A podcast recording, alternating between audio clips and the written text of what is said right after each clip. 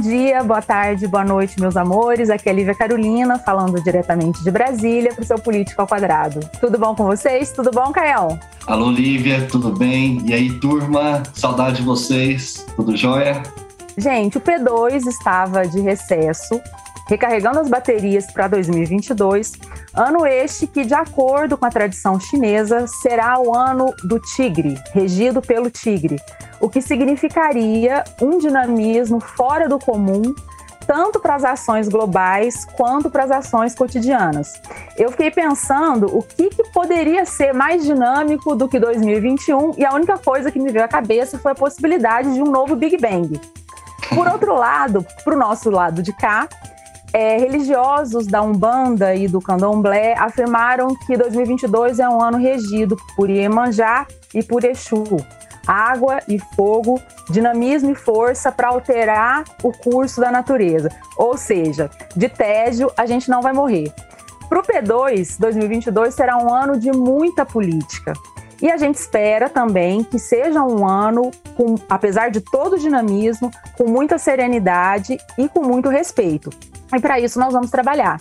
E o nosso convidado de hoje, Caio, ele é um grande entusiasta e um canal do que ele próprio chama de ética do diálogo. Você concorda? Perfeitamente, é isso mesmo. Então, por favor, apresente pra gente. Que, Pessoal, apesar gente... que dispensa, dispensa apresentações, mas vamos lá, vai que tem algum novato por aí. A gente está aqui hoje com o professor João César de Castro Rocha. Ele é professor de literatura comparada da UERJ, é ensaísta. Ele é autor de um livro que bombou muito no ano de 2021, que é o importante livro, né? É quase uma utilidade pública, livro chamado Guerra Cultural e Retórica do Ódio, Crônicas de um Brasil Pós-Político. Muito importante, fez muito sucesso.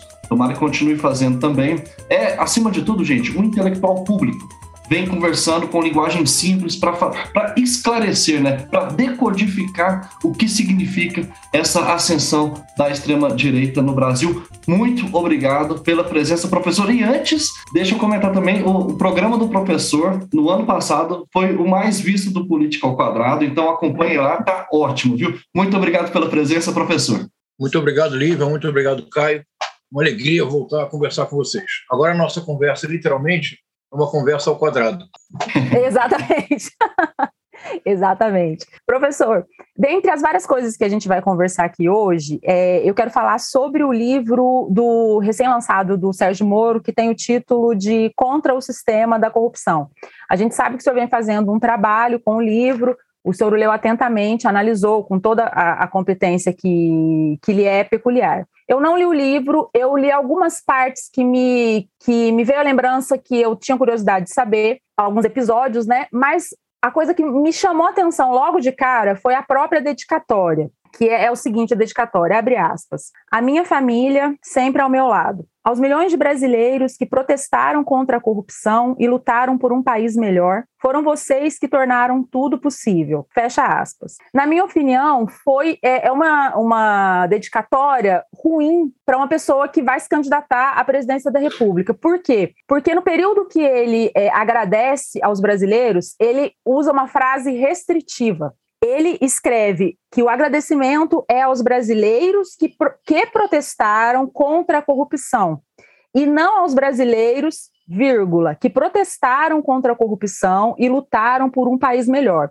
Outra coisa também que me chamou a atenção foi o uso dos verbos no passado. Protestaram e lutaram, e não protestam e lutam. Me deu a impressão de que, ao utilizar no passado, é, ele pode ter opinião de que a luta contra a corrupção só acontece quando ele está capitaneando a cruzada. Então, como hoje ele não é nem juiz, nem ministro e muito menos presidente, me deu a impressão que a luta contra a corrupção foi uma coisa do passado. Eu queria saber, na sua opinião, é, quem é esse povo brasileiro a quem o Moro acredita estar agradecendo? Uh, Lívia, muito obrigado pela observação inicial. Olha, eu começo, me permita começar uh, dizendo que a sua observação foi particularmente brilhante. Isso me escapou completamente. Estou lendo, tô, eu estou com um livro aqui diante uhum. dos olhos. Como você e o Caio sabem, eu trabalho sempre com uma leitura muito cuidadosa dos textos, sem preconceito algum. Uhum. Todo texto que cai nas minhas mãos, eu leio com o mesmo cuidado. Então, eu estou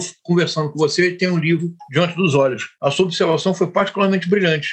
Isso realmente não me escapou completamente. Vamos, então, falar um pouco sobre a sua observação. Ah, é isso mesmo. Quer dizer, há um, há um traço restritivo. Quer dizer, recorda muito, de maneira surpreendente, e o que eu diria agora, o mérito não é meu, é seu. Eu vou apenas desenvolver o que você disse. Recorda de maneira muito surpreendente, mas, ao mesmo tempo, a, digamos, a previsível, o Jair uhum. Messias Bolsonaro. Uhum. O Jair Messias Bolsonaro não governa para os brasileiros e para os brasileiros. Ele governa para o seu eleitorado específico. A dedicatória do Sérgio Moro, só agora eu o percebo, ela é restritiva. Não é uma dedicatória para todo aquele brasileiro e brasileira que desejem um país melhor. Para desejar um país melhor, é evidente que nós precisamos superar o problema da corrupção, mas não apenas. Uhum. É preciso ter uma proposta para a retomada do desenvolvimento econômico, é preciso ter propostas muito concretas para uma reforma tributária que é urgente na vida brasileira, de modo que nós não sejamos um país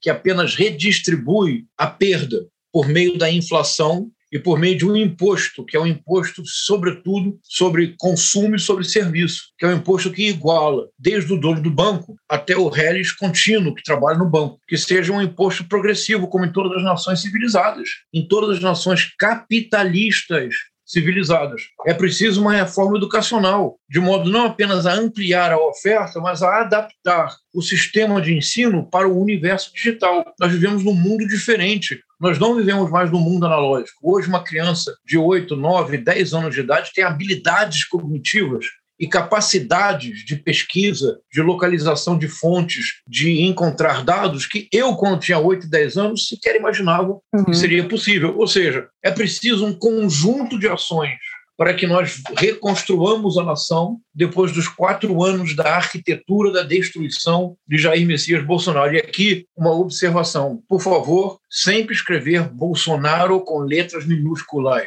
Aqui a gramática deve ceder à política de sobrevivência. E se algum editor reclamar, insistamos. Jair Messias Bolsonaro sempre se escreve com letras minúsculas. Mas aqui o, o Sérgio Moro, ele agradece àqueles brasileiros, não aqueles que protestaram e lutaram contra a corrupção, porque falemos a verdade, aqueles que o apoiaram, aqueles que o elevaram ao papel de um juiz justiceiro, de uma espécie de juiz capa-espada, super-herói. E a sua observação é muito boa, Lívia.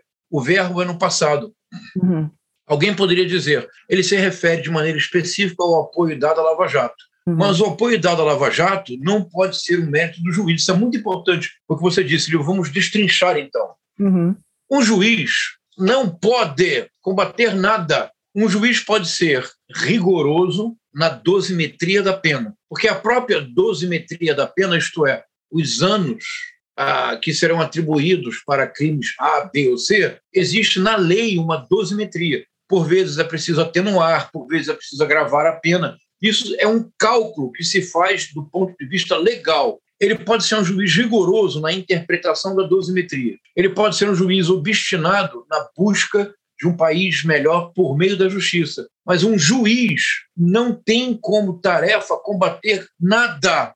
Ele, como cidadão, ele pode dizer: fico indignado com a corrupção, ele tem todo o direito. Mas ele, como juiz, no exercício da magistratura, não é incumbência dele combater coisa alguma. A incumbência dele é de, é de aplicar a lei de maneira justa. Quando ele diz, então, que ele agradece aqueles que apoiaram Lava Jato, sem sabê-lo, de maneira involuntária, ele confirma os diálogos da Vaza Jato, porque a Operação Lava Jato, ou seja, aqueles que de fato investigaram e deram evidências para que ele, como juiz, punisse a corrupção, é o, é o Ministério Público Federal, não é ele. Quando ele diz, então, que ele agradece aqueles que apoiaram o combate contra a corrupção, ele está dizendo que, em última instância, ele e a força-tarefa da Operação Lava Jato era uma, era uma e a mesma coisa. Se isto for verdade, a operação inteira rui, porque ela hum. perde qualquer traço de legalidade. Muito boa observação, Lívia, obrigado. Professor, em 2017, em 2017 é, foi a minha vez de fazer algo parecido, obviamente sem a competência do senhor e, a leitura,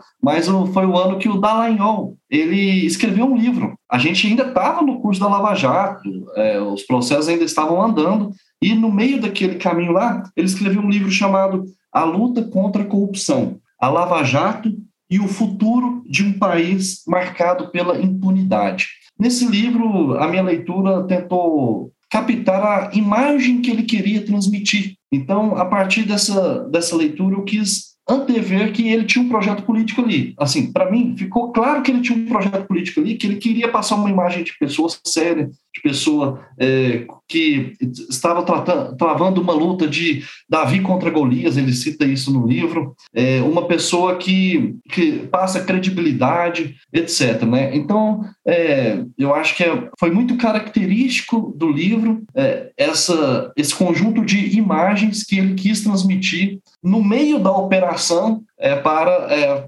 galgar politicamente, né, para se beneficiar politicamente. Eu queria saber do senhor, assim, por meio da leitura do, do livro do Moro, é, que imagem principal ele quis passar e ele foi bem sucedido em transmitir essa imagem nesse livro dele agora? Ah, ótima pergunta, Caio. E olha, começamos bem, porque primeiro eu aprendi com a Lívia, agora eu aprendo com você, Caio. Eu não li o livro do Dr. Dallagnol. Vou procurar. Vou procurar tá, ler. Tá, eu vi a última promoção, estava R$ 2,99 ah. na, na livraria.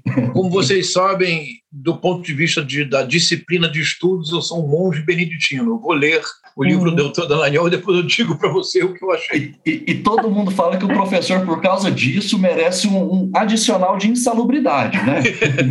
é verdade. Eu acho que nesse caso serão vários, vários adicionais. Vamos lá, Caio. Qual é o objetivo do Sérgio Moro com este livro? Há um objetivo explícito e há algo que escapa ao seu controle, é a minha análise. Por isso eu faria uma, uma dupla comparação literária, para tentar expressar a minha leitura do livro do Sérgio Moro. Qual é o objetivo explícito? É muito claro. Logo na abertura do livro, ele, o, introdução, o sistema da corrupção, ele procura caracterizar o que seria a razão principal do, da paralisação do desenvolvimento no Brasil é a hum. corrupção. Na penúltima página da introdução, ele diz: Espero, com esta obra, convencer quem me lê de que as minhas escolhas foram as melhores possíveis. Mas minhas pretensões terminam aqui. Juiz agora é o leitor. Na última página do livro, ele volta a dirigir-se a este interlocutor ideal, que é o leitor brasileiro, que é o povo brasileiro. Não importa quantos anos se passem, não importa o que possa acontecer, esse discurso da Universidade de Notre Dame sempre será atual. A luta contra o sistema de corrupção nunca poderá prescindir de bons combatentes. Entre eles, você. Entre eles, você, porque não tem vírgula. Uma vírgula aqui seria uma coisa adequada. Entre eles, uhum. você. você. Mas o livro é entre eles, você. Ah, então, na superfície, o interlocutor explícito é o povo brasileiro. A intenção do livro é engajá-lo mais uma vez no espírito da Operação Lava Jato, quando de fato, nos anos de 2015 e 2016, o Brasil republicano conheceu as maiores manifestações da sua história. As manifestações favoráveis ao impeachment da então presidente Dilma Rousseff, que eram manifestações contra a corrupção, as duas coisas se combinavam, foram as maiores da República. Superaram em número tanto de pessoas nas ruas quanto de cidades envolvidas, inclusive as manifestações das eleições diretas já e mesmo as manifestações de junho de 2013. Portanto, o, interlocutor explícito é o povo brasileiro. O objetivo é levá-lo a retomar as ruas ou as ruas virtuais dos espaços públicos da Ágora Digital, porque haverá um beneficiário desta movimentação. Quem é o beneficiário? E como eu sempre trabalho, ah, sem adjetivar ninguém, sem fazer caricatura, tentando com objetividade e serenidade, serenidade nem sempre é meu forte, mas tentando com objetividade mostrar para a sociedade algumas questões centrais, leiamos o livro. Espero, com esta obra, convencer quem me lê de que as minhas escolhas foram as melhores possíveis. Ou seja, o interlocutor explícito, o povo brasileiro, deve retomar os protestos porque estes protestos já possuem o seu herói implícito. Está no texto. O herói uhum. implícito, sem surpresa alguma, é este senhor aqui da capa, que é o senhor zero carisma, ou o senhor que conseguiu a façanha inimaginável de superar Geraldo Alckmin em ausência de carisma, o que não é uma tarefa simples. ah, ah, se o Geraldo Alckmin ah, em algum momento imaginou que haveria um político menos carismático do que ele, ele finalmente encontrou o seu par ideal, é o Sérgio Moro. Ah, então, esse é o, digamos, é o alvo explícito. Ah, mas, olha, não quero falar, vocês me interrompam, não quero falar demais, por favor. Ah, é, posso continuar, Caio? Porque eu vou agora dizer o que me parece. Agora, quem lê o livro com enorme cuidado, e eu posso mostrar para vocês, ah, o meu livro está todo anotado, e, por exemplo, vocês vão ver aqui, vocês conseguem perceber está todo anotado. Vocês percebem uhum. que na margem do livro há uma série de números? Sim. Sim. Possível ver? Uhum. É, porque aqui é o eixo do livro, que é o interlocutor implícito. E aí eu anoto todas as páginas em que esse interlocutor implícito retorna. Eu vou ler para vocês quem é o interlocutor implícito do livro, que é o verdadeiro norte. Porque o povo brasileiro tem apenas o papel de apoiá-lo. Uhum. Porque se não o apoiar, ele não agradece, ele sim, não inclui. Sim, não é o exatamente. povo brasileiro. Porque a tarefa de um político, a tarefa de um intelectual público, não é de convencer as pessoas. A tarefa é de sugerir que há caminhos que podem ser mais favoráveis para o projeto de uma nação fraterna e solidária. Agora, o juiz Sérgio Moro, embora seja ex-juiz, não abandonou a toga no que se refere à pretensão e à arrogância, porque a palavra do juiz é a última, é a que decide o destino, é a que condena ou absolve. Mas qual é o interlocutor implícito? Vamos ler na página 25. Também fiz cursos no exterior, um deles na Universidade de Harvard, nos Estados Unidos, em 1998. Em Harvard, ah, aquele curso, mesmo que breve, marcou-me profundamente. Em Harvard, abri os olhos para o direito norte-americano, na época mais avançado do que o do Brasil, das disciplinas de que eu gostava, como direito constitucional. No fim da década de 20, de 1990, por exemplo, eles já discutiam sobre os direitos das minorias, algo que só entraria na agenda jurídica brasileira muitos anos depois. Então, primeira observação assim, básica: a campanha dos civil rights dos Estados Unidos era da década de 60. Os direitos das minorias, que parou Washington na famosa marcha, no final da qual o Martin Luther King realizou um dos mais icônicos discursos improvisados do século XX, I Have a Dream. Era uma discussão sobre direitos das minorias. A política de cotas foi estabelecida nos Estados Unidos na década de 60. Então, ele imaginar, no fim da década de 1990, por exemplo, eles já discutiam sobre os direitos das minorias. E veja, Vamos aqui manter um nível elevado. Eu não vou discutir o estilo, nem o português precário. Ah, eles já discutiam sobre os direitos, eles já discutiam os direitos das minorias. Uhum. Eu não faria mais nenhuma observação, até peço desculpas por ter feito a brincadeira em relação à vírgula. Vamos manter a nossa discussão em outro nível. Uhum. Ah, do ponto de vista histórico, isso revela a incúria do juiz. Não é possível que um juiz ignore que na década de 60 é a década fundamental do princípio forte da discussão jurídica nos Estados Unidos relativo, relativo à discussão aos direitos das minorias. É quando a política de cotas é estabelecida. Bom, mas aqui surge algo. O interlocutor implícito do Sérgio Moro, o norte, a orientação básica, o desejo, o destino, não é o povo brasileiro, porque não é o Brasil, mas os Estados Unidos. Eu posso mostrá-lo? Uhum. Aborreço vocês se eu leio outras passagens. Não, isso, pode ver. Isso fica muito claro. Vamos para o final do livro, mais uma vez. O final do livro tem um título que é espantoso: o epílogo. Precisamos de você. Isso é uma tradução macarrônica de We Need You. Ah, o primeiro capítulo tem como título Acreditem, acreditem, faça a coisa certa, vírgula, sempre. Do the right thing. Vocês já estão percebendo onde eu estou chegando. Sim a palestra, não importa quantos anos se passa, não importa o que possa acontecer. Isso parece quase música sertaneja, não parece? Não importa quantos anos se passam, não importa o que possa acontecer. Esse discurso da Universidade de Notre Dame, agora vocês entendem a ironia da pronúncia, sempre será atual. A luta contra o sistema de corrupção nunca poderá prescindir de bons combatentes. Entre eles, você, leitor, mas ele não está interessado no leitor, mas não. no eleitor. E o discurso que ele jamais esquecerá, aquele que o marcará para sempre, aquele que permanecerá atual, independentemente do que ocorra, aquele que será o seu legado, aquele que é o seu testamento, aquele discurso do qual ele mais se orgulha, onde foi preferido, proferido? Nos Estados Notre Unidos. Dame. Notre Dame. Uh, será casual? Será casual que ele tenha sido, de fato, uh, produzido nos Estados Unidos? Agora podemos seguir, porque isso nos ajudará a desvendar um ponto que é absolutamente fundamental mas é fundamental mesmo. Por exemplo, força-tarefa, não é isto? Força-tarefa? Mas como assim força-tarefa? Mas de onde vem esta ideia de força-tarefa?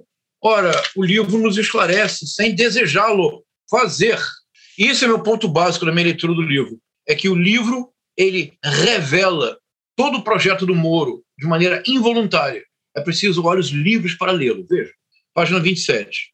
Em 1989, o G7, que reúne os chefes de Estado dos países mais desenvolvidos do planeta, decidiu criar o Financial Action Task Force. Task Force. Uhum. Se é uma task force, negar quem há de, que deve ser uma força-tarefa. A, a visão do mundo do Sérgio Moro, de maneira bastante surpreendente, é muito semelhante à do Jair Messias Bolsonaro. Para o Jair Messias Bolsonaro, que tem evidentes limites cognitivos, dizê-lo não é uma ofensa, é uma caracterização objetiva de um dado da realidade, da realidade mental do próprio. Para o Jair Messias Bolsonaro, sempre é um nióbio, não é isso? Uhum, sim. Uhum. Há um nióbio, nióbio mesmo, cujas bijuterias ele tentou vender no Japão de maneira constrangedora, todos vocês se recordam da cena. A, a, para a peste da Covid-19, há um nióbio, que é a cloroquina. Para tudo sempre é um nióbio, isto é, para um problema complexo, é uma solução mágica, uhum. que, não, que nos desobriga de pensar, porque há um nióbio para tudo. Basta que você procure. Para o juiz Sérgio Moro, há um nióbio. Há um nióbio para tudo. O nióbio é a task force. A pobreza no Brasil, façamos uma força-tarefa reunindo os melhores funcionários públicos de diversos ministérios para, em pouco tempo, erradicar a pobreza. É uma coisa tão infantil dizer, do ponto de vista prático, imaginar que uma força-tarefa erradica a pobreza num período limitado de tempo é algo tão infantil que eu fico constrangido de comentar, honestamente. Mas mesmo do ponto de vista da administração da coisa pública, é tão insensato que aí se merece comentário. Se de fato eu vou nos ministérios e retiro os melhores nomes para uma força-tarefa, para uma, para uma ação específica, o que acontecerá com todo o restante da administração pública? Sim. E o João, ele tem umas frases, pelo pouco que eu li, ele solta umas frases bem megalomaníacas, né? Tipo assim, o combate à corrupção se iniciou em Curitiba. Tipo assim, nunca houve nenhum combate, ele se iniciou em Curitiba. Ou a Operação Lava Jato provou que o Brasil pode ser diferente. Gosta está falando aí, como que uma operação contra a corrupção consegue provar que um país pode desse tamanho, com essa complexidade, pode é ser completamente diferente, né? É isso, é, é uma força-tarefa. Quer dizer, para, uhum. o, para o Sérgio Moro, qualquer problema, força-tarefa. A Petrobras enfrenta um problema sério para estabelecer os preços dos combustíveis. O que fazer? Task Force. Ah, há um problema sério para, o, para a retomada do desenvolvimento do país. Isso é o grande problema brasileiro hoje. Há Sim. 10 anos nós não crescemos. Há 10 anos Sim. o país não cresce. Task Force. Vamos reunir os melhores economistas do país, os empresários mais bem intencionados e com esta força-tarefa conseguiremos eh, resolver os gargalos da economia brasileira e tudo será resolvido. Ah, o Brasil é um país de uma violência que é algo realmente muito preocupante. E eu vejo que vocês dedicam muitos programas ao tema, isso é muito importante. Todos os anos morrem no Brasil pessoas por motivo de, por motivo de crimes violentos ou de violência que ultrapassa, por exemplo, todos os mortos norte-americanos da Guerra do Vietnã que ultrapassa, por exemplo, todos os mortos de guerras civis em andamento, em um ano.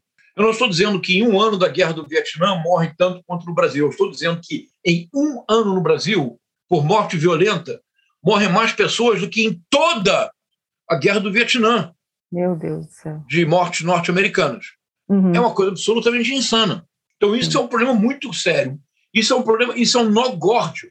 Em boa medida, alguém tão desqualificado, despreparado quanto Jair Messias Bolsonaro só pode chegar ao poder porque isto gera uma insegurança que, Lívia e Caio, sejamos honestos, porque a hora é de total honestidade. Essa insegurança não afeta você, Lívia, não afeta você, Caio, não afeta mim diretamente. Eu sou professor universitário, eu vou trabalhar de metrô, volto, desço na porta da minha casa. Não afeta você, Lívia, nem você, Caio. Mas, por exemplo, no Rio de Janeiro, no estado do Rio de Janeiro, 58% da população vivem em áreas dominadas ou pela milícia ou pelo narcotráfico. Estes 58% da população fluminense vivem numa insegurança permanente, porque eles podem ser vítimas a qualquer momento de uma morte violenta, de uma bala perdida, mas que não é assim tão perdida, porque essas balas perdidas nunca encontram corpos brancos no Leblon. Sim. Essas balas perdidas, elas têm alvo. É a população pobre das periferias. Ou não? Porque se uma bala perdida matasse duas crianças num bairro nobre de Brasília, onde você mora, Caio?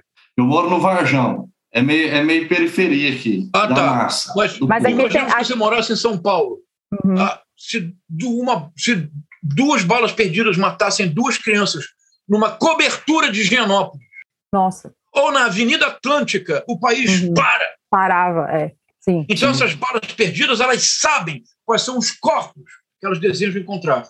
Então, esse é um problema de enorme seriedade. Enquanto essa insegurança permanecer, sempre será possível um Bolsonaro, um Sérgio Moro, que imagina uma força-tarefa que tudo resolve. Mas a sua pergunta foi outra. professor, professor, sobre claro. isso eu só queria adicionar uma coisa. Quando o ministro, o Sérgio Moro, o ministro Sérgio Moro da Justiça, ele imaginou uma campanha é, possivelmente muito eficiente para é, diminuir a quantidade de presos que aderem às facções é, nos presídios, né? Ele, ele queria, vocês podem pesquisar no Google, pessoal, ele queria é, desenhar nos muros dos presídios, assim, diga não à facção. Então, essa era uma política pública que ele já chegou a aventar para controlar é, a violência nos presídios. Ah, que interessante. Caio, muito bom que você parece que nós combinamos. A sua observação casa com o que eu falarei agora, respondendo a Lívia. Você concorda que você quase pode fechar os olhos e imaginar esta cena num filme norte-americano? Say no to gangs. Não tinha a campanha da Barbara, da Barbara Bush e da não não da esposa do Ronald Reagan. A campanha era Say no to drugs. É que vocês são muito jovens. Lá na época do Ronald Reagan, Say no to drugs. Então, no caso, seria Say no to gangs. Você uhum. quase pode imaginar um filme americano com Charles Bronson, não é isso? Charles Bronson no Bronx ou no Harlem, ele pichando nas paredes, say no to gangs, or I will be back, Charles Bronson. O Sérgio Moro tem a fantasia de ser uma espécie de Charles Bronson, mas há uma fantasia explicitada, Lívia. Vamos ler juntos. Páginas 60 e 61. Então, ele está tra tá tratando da eclosão da Operação Lava Jato e, evidentemente, do papel que lhe coube. Porque se há uma palavra que domina o livro, é a palavra eu. Sim. Eu. Eu é, é, mora na filosofia do Moro. Eu. Então, vamos ler. Sempre que me lembro desse episódio, um momento crucial da Operação Lava Jato. Eu o comparo a uma cena do filme Os Intocáveis, hum. que narra a luta de um grupo de agentes da lei contra o chefão do crime de Chicago, Al Capone, durante o período da lei seca nos Estados Unidos. Em determinado momento da história, vírgula, atenção, ouvidos abertos, quando a força-tarefa já estava formada, os policiais dão uma batida em uma agência dos Correios, onde havia um depósito clandestino de bebidas. Antes de roubarem a porta, há um diálogo clássico. É um diálogo de Homero, é um diálogo de Shakespeare, não é isso? Há um diálogo clássico uh, entre os personagens de Sean Connery, Malone, um policial experiente, e Kevin Costner, agente especial do Tesouro Norte-Americano, designado como chefe do Esquadrão Especial da Força Tarefa. Kevin Costner, se atravessar esta porta agora, você enfrentará muitos desafios. Não tem como voltar atrás. Entende? Diz Malone. Sim, eu entendo, responde o outro. Então, ótimo, me dê o machado. Me dê o machado. Ah, o interlocutor implícito está claro, poderia citar vários outros exemplos, não é mais necessário. O Sérgio Moro se projeta na imagem do Kevin Costner. O Sérgio Moro se vê como a força-tarefa dos Untouchables. É preciso imaginar quem seria o Sean Connery, deixamos para lá. Mas a imagem que o Sérgio Moro projeta de si para o leitor, isto é, eleitor brasileiro, é nada menos do que o Kevin Costner, líder da força-tarefa dos intocáveis. Lívia, ah, eu, não quero, eu quero manter a serenidade e a objetividade, mas me permita compartilhar com você, com o uma impressão de leitor. O que eu acabei de ler agora é ridículo. Seria necessário que algum amigo do Sérgio Moro dissesse, por favor, juiz, não publique essa página, porque o senhor está se comparando com Kevin Costner. Não é possível isso. É preciso ter um pouco de. É, é preciso ter, até para as, para as comparações, a dosimetria necessária. Eu não vou dizer. Mas só na pena, né? Imagina, imagina, se me perguntasse assim, se você tivesse que se comparar com alguém, com quem você se compararia? Aí eu respondo, Rodrigo Hilbert, impossível. Primeiro, porque o Rodrigo Hilbert é um, é um deus do Olimpo. Segundo, porque ele não apenas se casa, ele constrói a igreja na qual se casa. Ele não apenas tem filhos, ele constrói a casa e ele constrói no jardim da casa uma roleta russa para as crianças. Isto não é um homem, isto é um Deus. Não é verdade? Então, imagina, alguém diz assim, não, João, com quem você se compararia? Ah, com Rodrigo Hilbert, é claro. Não, é preciso ter um pouco de bom senso, não é? Então, mas, deixando o bom humor de lado, há algo aqui muito sério, muito sério mesmo. Em todo livro, nos momentos-chave, em que é preciso lançar mão de uma comparação, em que é preciso explicitar o modelo ideal, ele sempre é o norte-americano. O, o interlocutor verdadeiro do livro não é o leitor brasileiro Uhum. Pode ser o eleitor de maneira oportunista, mas o verdadeiro norte, a orientação, a menina dos olhos do ex-juiz Sérgio Moro é a vida norte-americana. Uhum. Em vários outros momentos, ele volta ao cinema hollywoodiano quando se trata de definir uma questão chave. A quem ele recorre? A modelos do cinema norte-americano. Quando ele diz que ele tem o sonho de que o Brasil seja um país sem corrupção, qual é o modelo que ele cita? é um filme americano, um filme do Tom Hanks, no qual há, há um momento em que um personagem está aqui, página 10 e 11. Você viu, Caio, que realmente eu li o livro, não é? Ah, tem as páginas de cor, não é uma, uhum. não é uma leitura superficial. Eu li. Então, página Adicional 10... de insalubridade já, professor, hein? É, nossa, tem que falar com o reitor da UERJ. Mande, mande um recado para o nosso querido reitor Ricardo Lodge da UERJ. Ô, João, depois eu quero fazer uma pergunta bem específica, porque eu estou com curiosidade, mas vai, lê, lê, lê mais essa parte. É, como disse o página 10, na passagem para a página 11, como disse o personagem de Tom Hanks no filme Um Dia a Casa Cai, aí ele cita em inglês, que é uma coisa bonita. Don't they have any laws in Brazil? Don't they have any police? E ele traduz, que é uma coisa mais bonita ainda. Eles não têm leis no Brasil? Eles não têm polícia? Ah, ah, nesse aspecto, aliás, o final da novela Vale Tudo, exibido ah, em 1989, é uma contradição.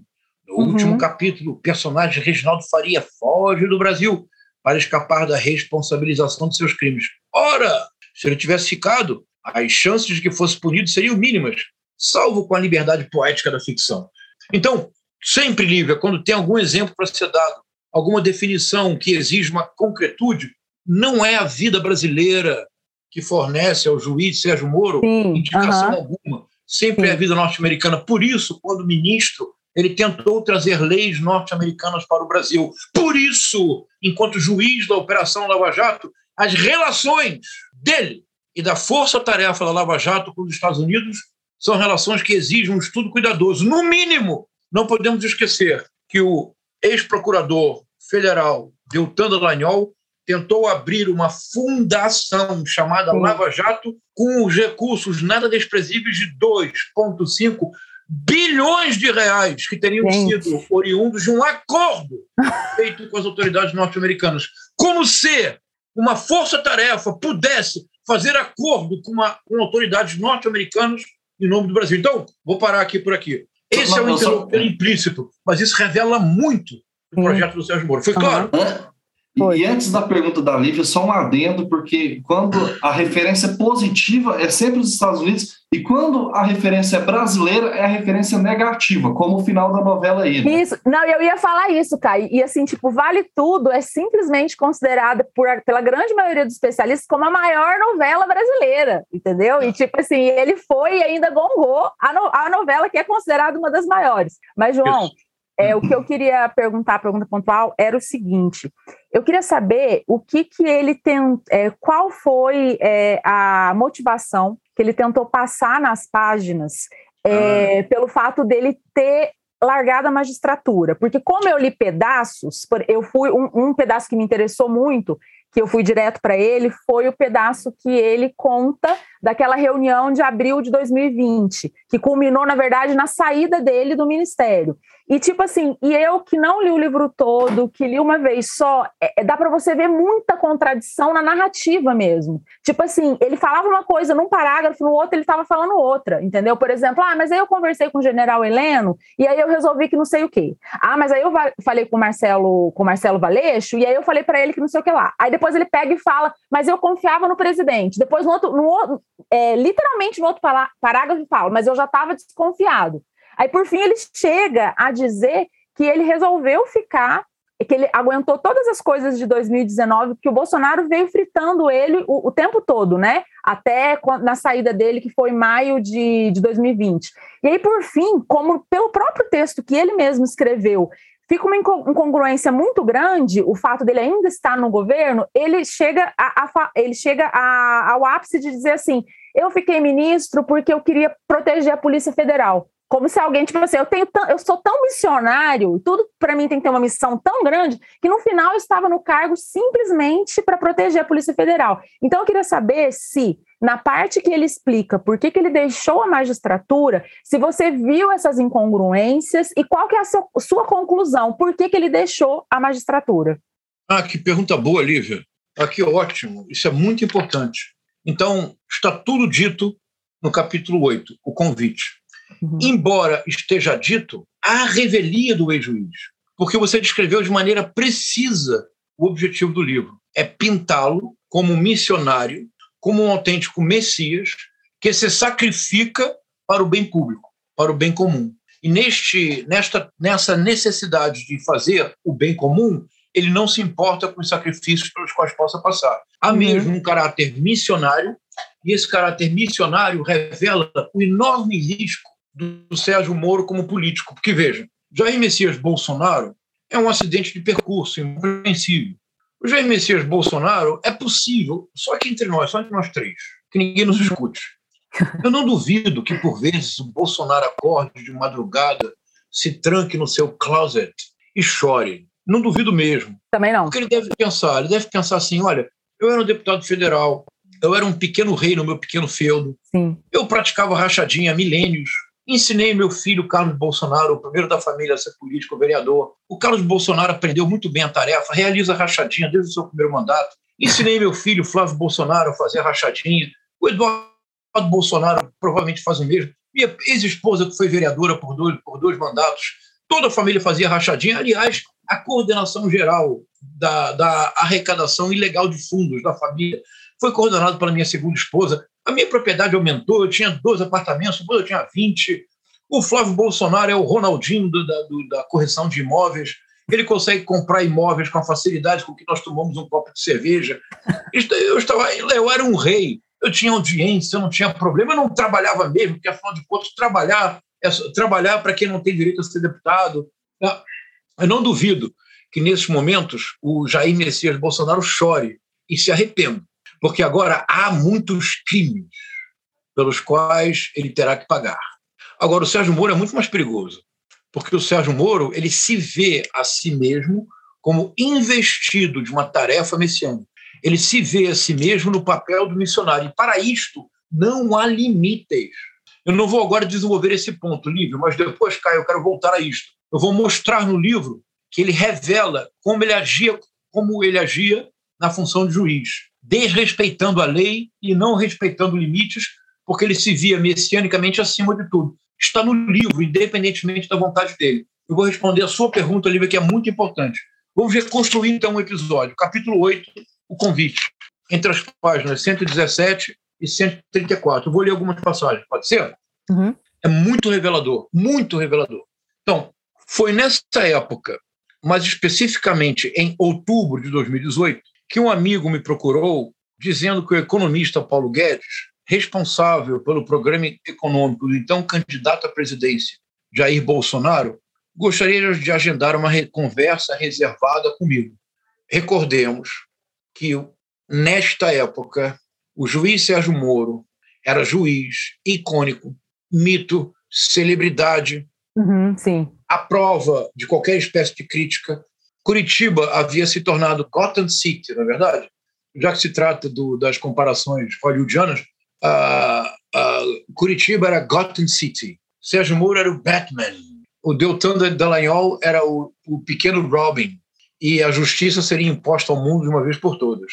E foi a ação do juiz Sérgio Moro que levou à prisão do ex-presidente Luiz Inácio Lula da Silva, a sua inelegibilidade e a participação, portanto, do ex-juiz Sérgio Moro na vitória eleitoral de Jair Messias Bolsonaro não é pequena, até porque, se nós recordarmos, esqueçamos a amnésia que define o Brasil, temos memória. Uhum. Aprendamos a ter memória, cultivemos a memória como exercício diário.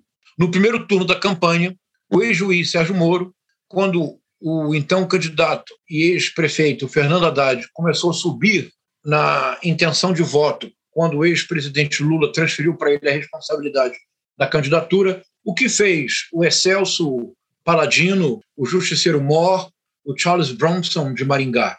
Ele liberou para a Rede Globo uma denúncia do Antônio Palocci, denúncia requentada que há pouco tempo atrás foi recusada pelo Superior Tribunal porque faltavam ah, algo muito importante quando você pretende acusar alguém, que são provas. faltavam provas. Apenas isso. Apenas isso. A, apenas isso. É, as pessoas também, eu acho que nós também somos muito mesquinhos com o ex-juiz é, Sérgio Moro. Só faltavam é, provas. O resto. E sobrava convicção. Convicção não, convicção sobrava faltavam provas. É uma mesquinharia sua, Caio. Ah, então, me acompanha, Lívia, e por favor, divirjam de mim, eu estou pensando em voz alta. Tá. Não é recomendável, não é ético, não é moralmente aceitável que este juiz aceite uma conversa reservada com quem, no, na época, aparecia como o czar da economia brasileira sob o, presidente Bolsonaro. De acordo? Sim. Um juiz que tenha na prudência o valor máximo da sua ação, e assim deve ser para todo juiz, prudência e discrição, teria dito. E seria legítimo. Se o fizesse, ele poderia ter dito: por favor, avise ao senhor Paulo Guedes que eu teria uma enorme honra de recebê-lo. Eu o admiro muito, mas eu espero que o encontro ocorra a partir do dia 28 de outubro. Por quê? porque no dia 28 de outubro ocorreu o segundo turno das eleições. Mas então vejamos, vejamos quando foi a reunião. Vamos continuar lendo. A reunião ocorreu em 23 de outubro, alguns dias antes do segundo uhum. turno das eleições. Sim. Lívia, está escrito. Aqui no meu livro, olha, eu coloco do lado, não sei se vocês vão conseguir ver, eu coloco duas interrogações do lado, vocês estão vendo? Sim. Uhum. uhum. Porque eu lendo eu fiquei chocado. Eu lendo a primeira vez, eu fiquei chocado. É, Aí me ocorreu uma comparação literária, que eu vou explicar daqui a pouco, mas vamos continuar lendo. Vamos, vamos recompor a cronologia. Se eu estiver certo na recomposição que eu fiz, o que será revelado aqui agora é um escândalo. De imediato, há um passo falso do ponto de vista ético. Não é um escândalo ainda. É um passo falso do ponto de vista ético. Este juiz não pode, em caráter dito para agendar uma conversa reservada comigo. A única razão pela qual o Kizar do futuro presidente pode querer ter uma conversa reservada é para fazer um convite. Não será para tomar uma taça de vinho. Não será para discutir jurisprudência. Não será para a apresentação das, das respectivas cônjuges. Na é verdade, é, só pode ser para fazer um convite. Bom, dito e feito, ele aceitou o convite. Fizemos um pequeno churrasco no horário do jantar. Foi uma noite muito agradável. Meu amigo é exímio churrasqueiro. Eu coloco lá duas interrogações, porque eu não entendo muito bem o que isso quer dizer. Ah, porque, na verdade, o Sérgio Moro se queima muito com essa história. Ele sai, ele sai muito assado, ele passa do ponto. Uh, ele diz: então, olha, é preciso manter o bom humor. Vocês querem? Eu leio esse livro com cuidado que eu leio. Se eu não tiver bom humor, eu sucumbo. Naquele encontro, Paulo Guedes me disse que Bolsonaro, se eleito, tinha a intenção de me convidar para assumir o cargo de ministro da Justiça e Segurança Pública e que me daria a tarefa de fortalecer o combate à corrupção. Página 122. O ex-juiz Sérgio Moro, enquanto juiz da vara, da vara Federal de Curitiba, responsável por mudar os rumos da economia e da política do país, no dia 23 de outubro, recebe um convite para ser ministro. Vai ficar pior. Vai ficar pior. Estou falando muito, pessoal? Não, né? Não, vai. Corto. Mas agora aqui vai seguir uma sequência que é quase é, detetivesca. Prepare-se para o susto, que vai ficar, vai ficar cada vez pior. E eu vou revelar o que foi oferecido ao Sérgio Moro neste convite com palavras dele. É inquestionável. Que falta faz um professor de literatura para um político, não é? Se ele tivesse um professor de literatura, leitor de Machado de Assis e William Shakespeare, que, que estivesse na campanha, antes de publicar o livro, ele dava para o professor, não é? O professor dizia, não, essa página, olha, tem que cortar tudo. Ou então, ele, é... contra... ele, ou então ele podia contratar um ghostwriter melhor, né, professor? Não, mas sabe o que é isso? É muita segurança, é muita segurança na missão. É como ah, se a é isso, fosse Lívia. tão importante Lívia, que não precisa de mais nada, entendeu? Você tem toda razão. Você tem toda razão, Lívia. Eis o risco do, Messi, do, do Messias. Exatamente. Então, voltando a 2018 e ao convite, era uma decisão dificilíssima. Eu sabia que minha ida para o governo geraria muitas críticas. Como fora o responsável por proferir a primeira sentença condenatória contra o ex-presidente, fatalmente iriam argumentar, como de fato fizeram, que aquela condenação teria sido uma ação política para retirar Lula do par eleitoral e depois ser premiado pelo concorrente eleito. Thanks, Sérgio Moro, for the confession. Este livro é uma involuntária delação premiada de si mesmo, mas eu vou provar. Eu tenho convicção, Caio, mas eu também tenho prova. é o livro. Então vamos lá. Agora, por que é que a decisão é dificilíssima? Apenas porque ele receberia críticas? Não. Alguns ponderando os riscos de não dar certo, e também o passado de Bolsonaro, sugerindo que eu recuasse. Eu vou uhum. ler de uhum. novo, página 126. Lívia, é um escândalo, não é? Vou ler de novo. Uhum. Então, alguns amigos tentaram demovê-lo da ideia, porque enfraqueceria a Lava Jato, como de fato enfraqueceu, desmoralizou a operação, e alguns amigos ponderaram sobre o passado do Bolsonaro. Alguns ponderando os riscos de não dar certo e também o passado de Bolsonaro, sugeriram que eu recusasse. Agora, pode ficar ainda pior. Vamos agora a, ao momento em que ele diz que ele sabia que ele sempre teve. Agora estamos na primeira página do capítulo 9, página 135. Quando aceitei o cargo de ministro, eu já sabia que tinha divergências importantes com o presidente Jair Bolsonaro. Por que aceitou? Sim. Agora, você poderia me dizer, Lívia, e você poderia reforçar, Caio. Você poderia dizer, não, João, isso é injusto. Ah, é, ah, agora, final do capítulo 8, página 133. O surgimento do caso de Fabrício Queiroz ainda em dezembro de 2018, antes dele assumir, antes, uhum. dele, antes, dele, antes dele abandonar a magistratura. Então, você poderia, de maneira legítima, Lívia, porque aqui nós precisamos fazer sempre o papel do advogado de diabo. Vocês têm que, vocês têm que, você não deve aceitar o que eu estou dizendo. Eu, tô, eu proponho uma interpretação. Eu não sou dono da verdade. Uhum. Eu, evidentemente, tenho, tenho enorme desconfiança do juiz Sérgio Moro. É possível que essa desconfiança vicie a minha leitura. Então, é importante que eu, eu estou me expondo publicamente, revelando a minha leitura, mas eu não estou dizendo que seja verdade. Vamos discutir. Ora, então, você poderia dizer assim: João, você poderia me dizer, Lívia, João, professor, o senhor está sendo injusto, porque a pessoa recebe o convite, vai para casa, pensa, medita, reflete com cuidado, e ele pode ter pesado os prós e contras e ter imaginado que, como ministro, ele teria uma chance única de evitar que a corrupção deixasse de ser combatida a plena força. E ele poderia, de fato, ter se sacrificado por esse ideal.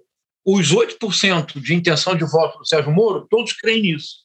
E seria possível, não seria, Lívia?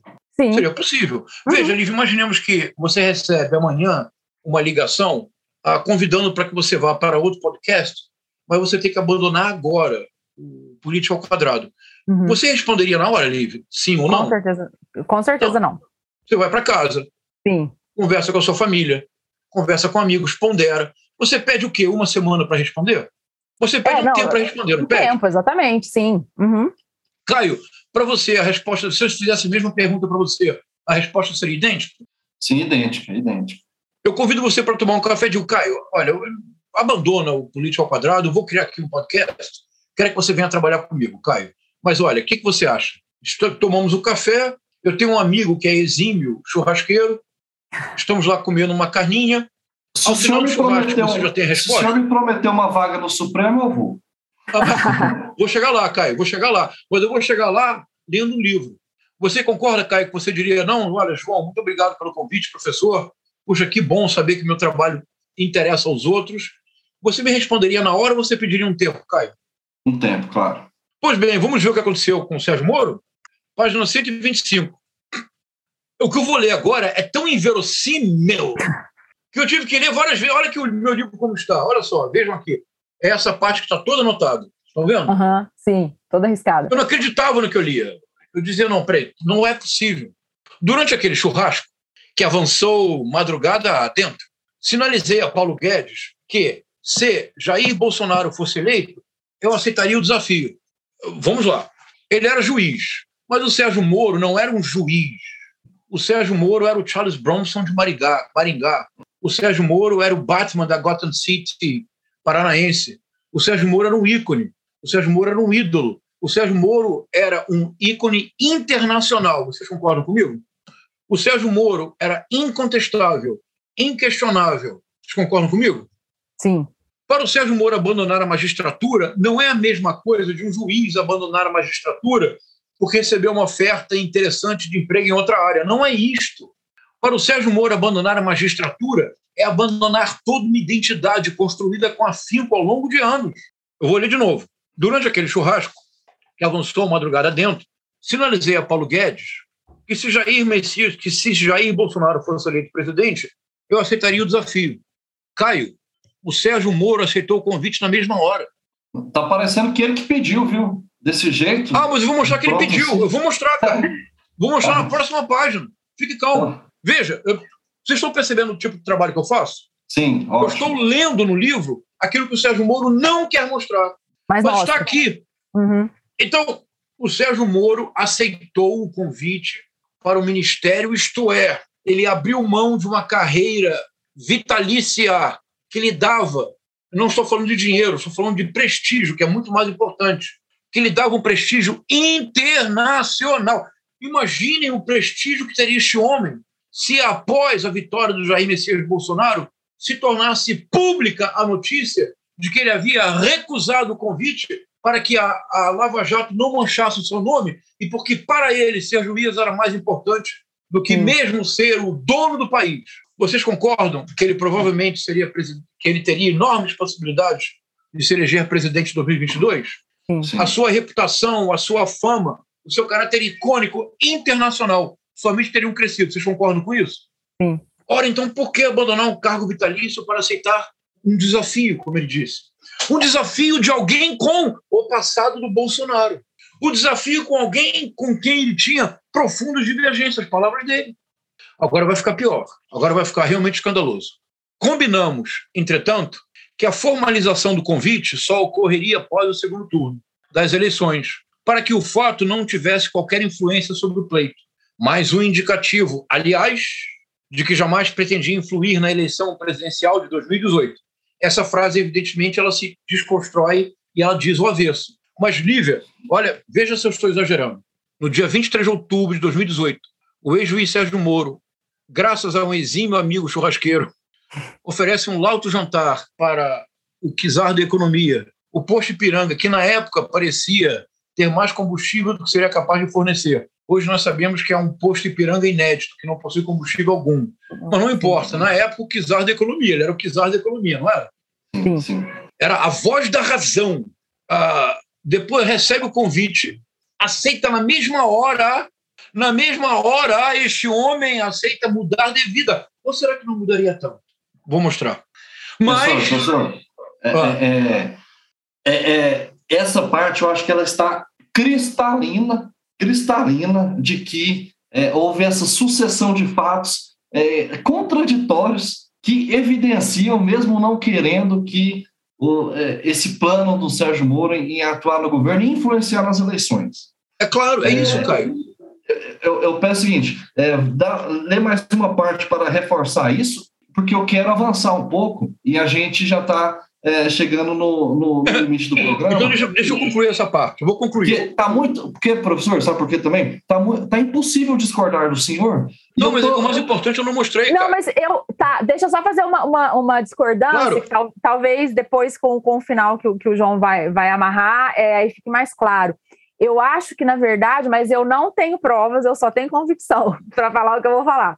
Eu acho que, na verdade, ele demorou bastante para tomar essa decisão, porque eu acho que o que, tá, o que, ele escreveu, eu acho que isso daí ele inventou. Eu acho realmente que essa decisão ela, ela foi gestada durante muito tempo, inclusive talvez até antes da prisão do próprio Lula, porque a prisão do Lula foi em abril, eu acho, né? De 2018. Isso. Eu acho muito difícil é, não só é, ele aceitar o cargo tão rápido, mas é, uma campanha é uma coisa muito grande, você tem muitos interesses. Imagina quantas pessoas não estavam de olho no ministro, no ministro da Justiça, que seria um pouco detentor também da pauta de costumes do Bolsonaro, e, e naquela época o olavismo, é, o bolsolavismo, como, como o Bolsonaro ainda não tinha tomado posse, ele era muito forte, né? Então, eu imagino que o Ministério da Justiça era um, era um ministério muito disputado. Então, acho muito Isso. difícil, tipo assim, entre é, em cinco dias, né, que foi de 23 a 28, ah, vamos chamar o Moro, e aí o Moro decidir. Eu acho que se bobear desde do, do outro ano de 2017, o Moro já estava com essa ideia,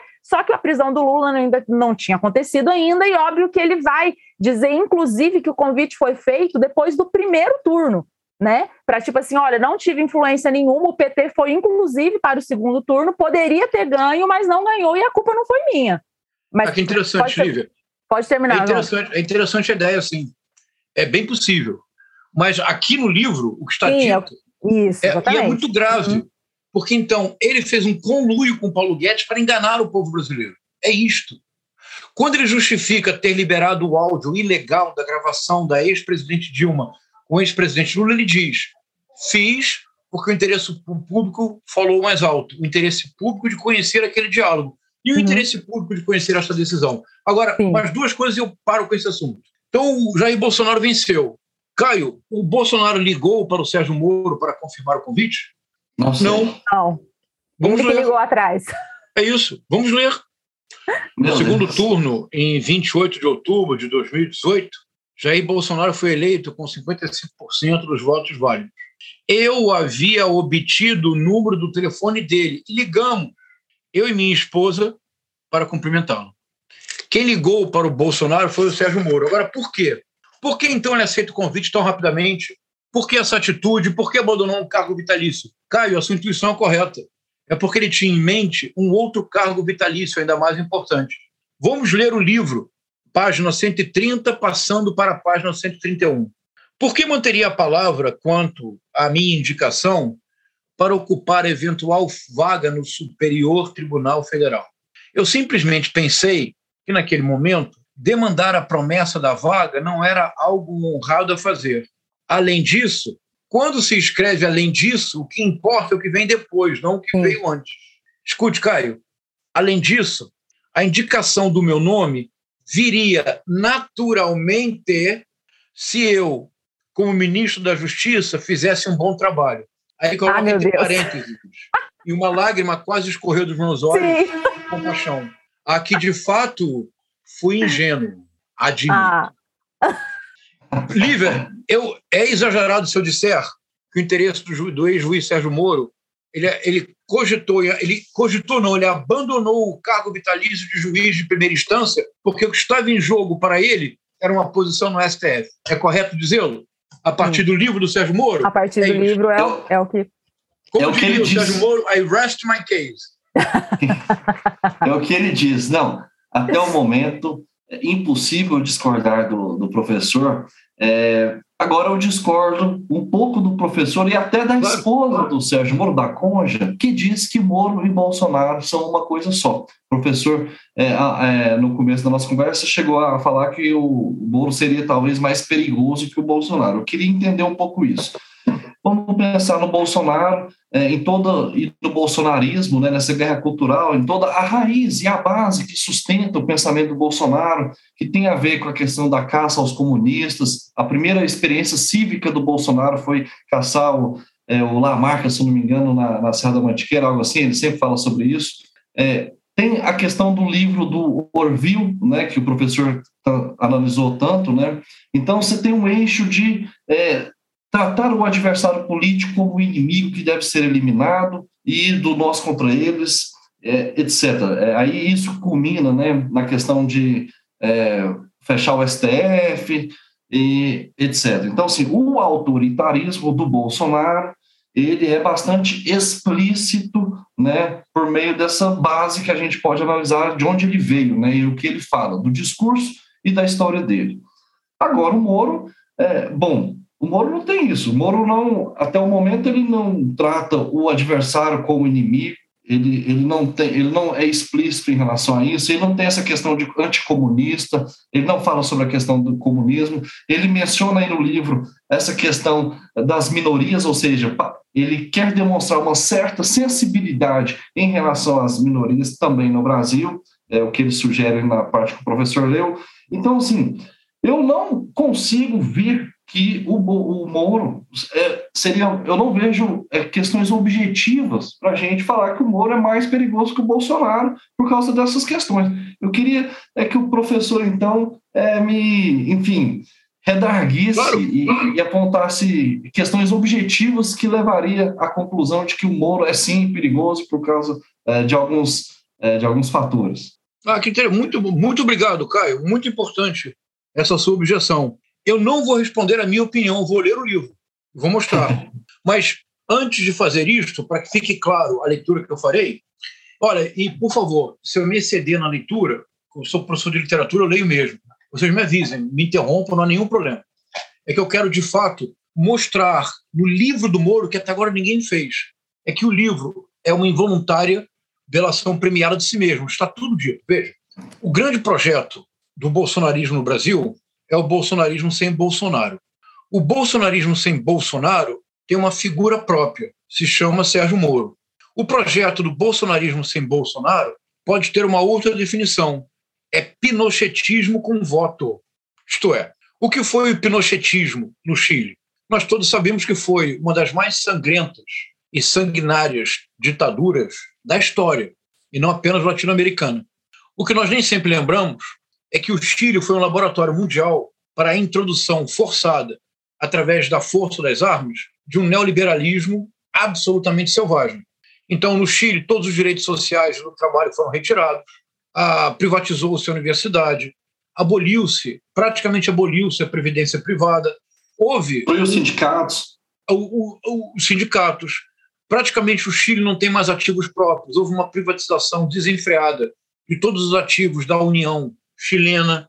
Então, o pinochetismo usou da violência, da truculência, da tortura, do assassinato, da morte para impor o neoliberalismo selvagem. Uhum. O projeto bolsonarista no Brasil é pinochetismo com voto. Uhum. É o projeto de retirada de todos os direitos. Não é casual que um líder do governo tenha feito a espantosa declaração de que era preciso revogar a Constituição de 1988 a Constituição dita cidadã, porque dizia este político cujo nome não direi, porque não vamos dar cartaz a pessoas abjetas. Dizia este político, líder do governo, que o problema da Constituição de 1988 é que a palavra direitos aparece o tempo todo. A supressão dos direitos que não sejam direitos dos empresários, da elite financeira e dos mais poderosos é o projeto bolsonarista. O projeto bolsonarista tem um alvo, o alvo é a Constituição de 1988, é o alvo principal. Então, o projeto bolsonarista é pinochetismo com voto.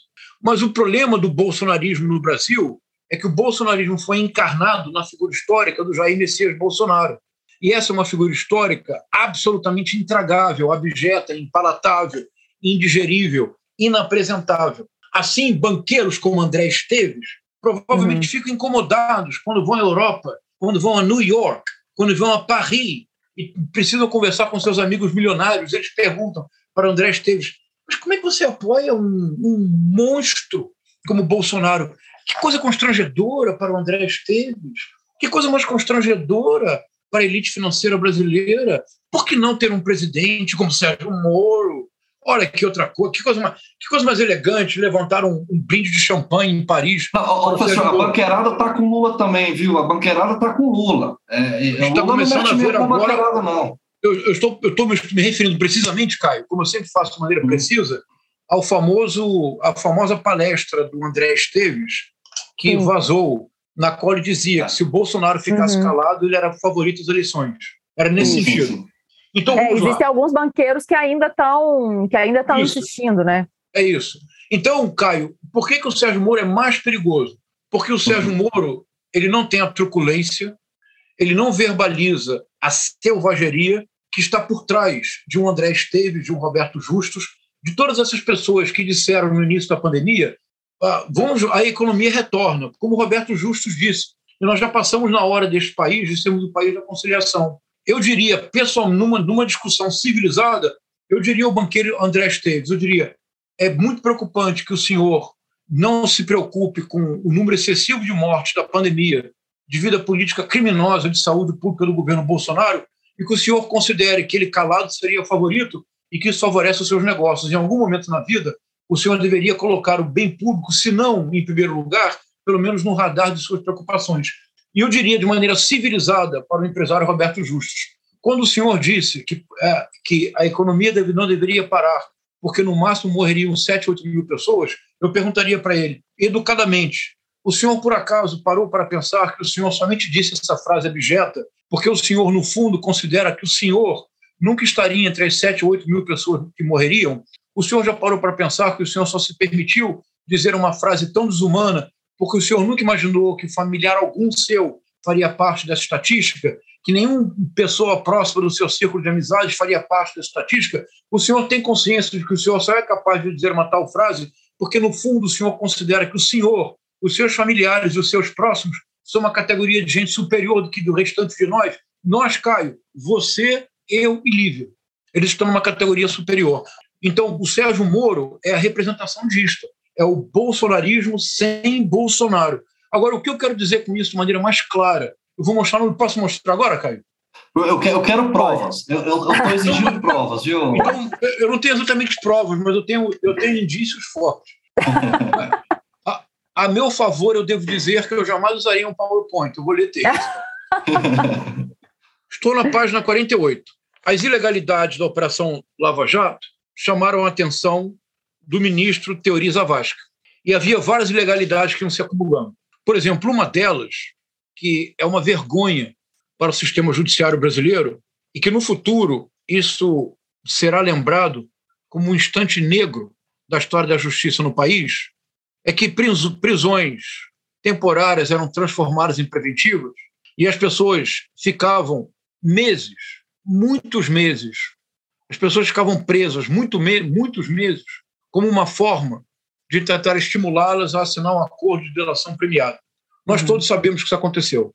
Em alguns casos, havia inclusive a ameaça de transferência de alguns presos específicos do complexo da Papuda para o sistema prisional comum, o que era sempre um motivo de pânico entre os presos da Operação Lava Jato, porque havia um risco muito bem justificado de violências, violências inomináveis, como as que o Marco Valério sofreu ao ser transferido para um presídio comum.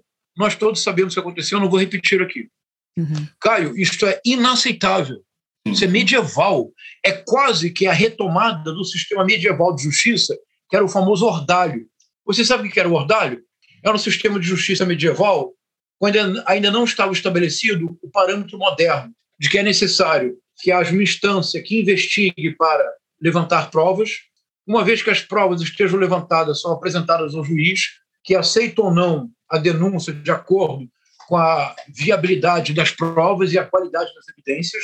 Uma vez que isto ocorre, se constitui um júri, há um promotor que acusa e um advogado que defende. O júri toma a decisão e o juiz aplica a pena utilizando dosimetria, que é o modo moderno da justiça. O ordalho era, funcionava assim: eu o acusava, Caio, de me ter roubado. Você dizia que não, eu insistia que sim.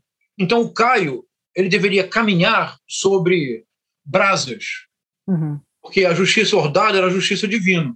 Se o seu pé queimasse, bom, você é culpado, porque afinal de contas, se Deus soubesse da sua inocência, os seus pés não queimariam. Sim. Em alguma medida, algumas ações da Operação Lava Jato são absolutamente medievais. Recorda o ordalho. Você uhum. manter, por exemplo, um homem como Léo Pinheiro, de idade, preso por tanto tempo, ele tentou fazer vários acordos de delação, todos foram recusados. Por quê? Porque ele não citava o Lula, o ex-presidente Lula. Quando ele citou o ex-presidente Lula, que teria recebido o triplex do Guarujá como uma forma direta de propina, quando pediram um documento, não havia. Ah, quando ele fez essa delação premiada, ele foi solto. Ano passado, o Léo Pinheiro publicou uma carta pública dizendo uhum, que ele foi sim. coagido para fazer. Coagido como? O juiz Sérgio Moro chamou e disse: denuncie o Lula ou então você não será solto? Não.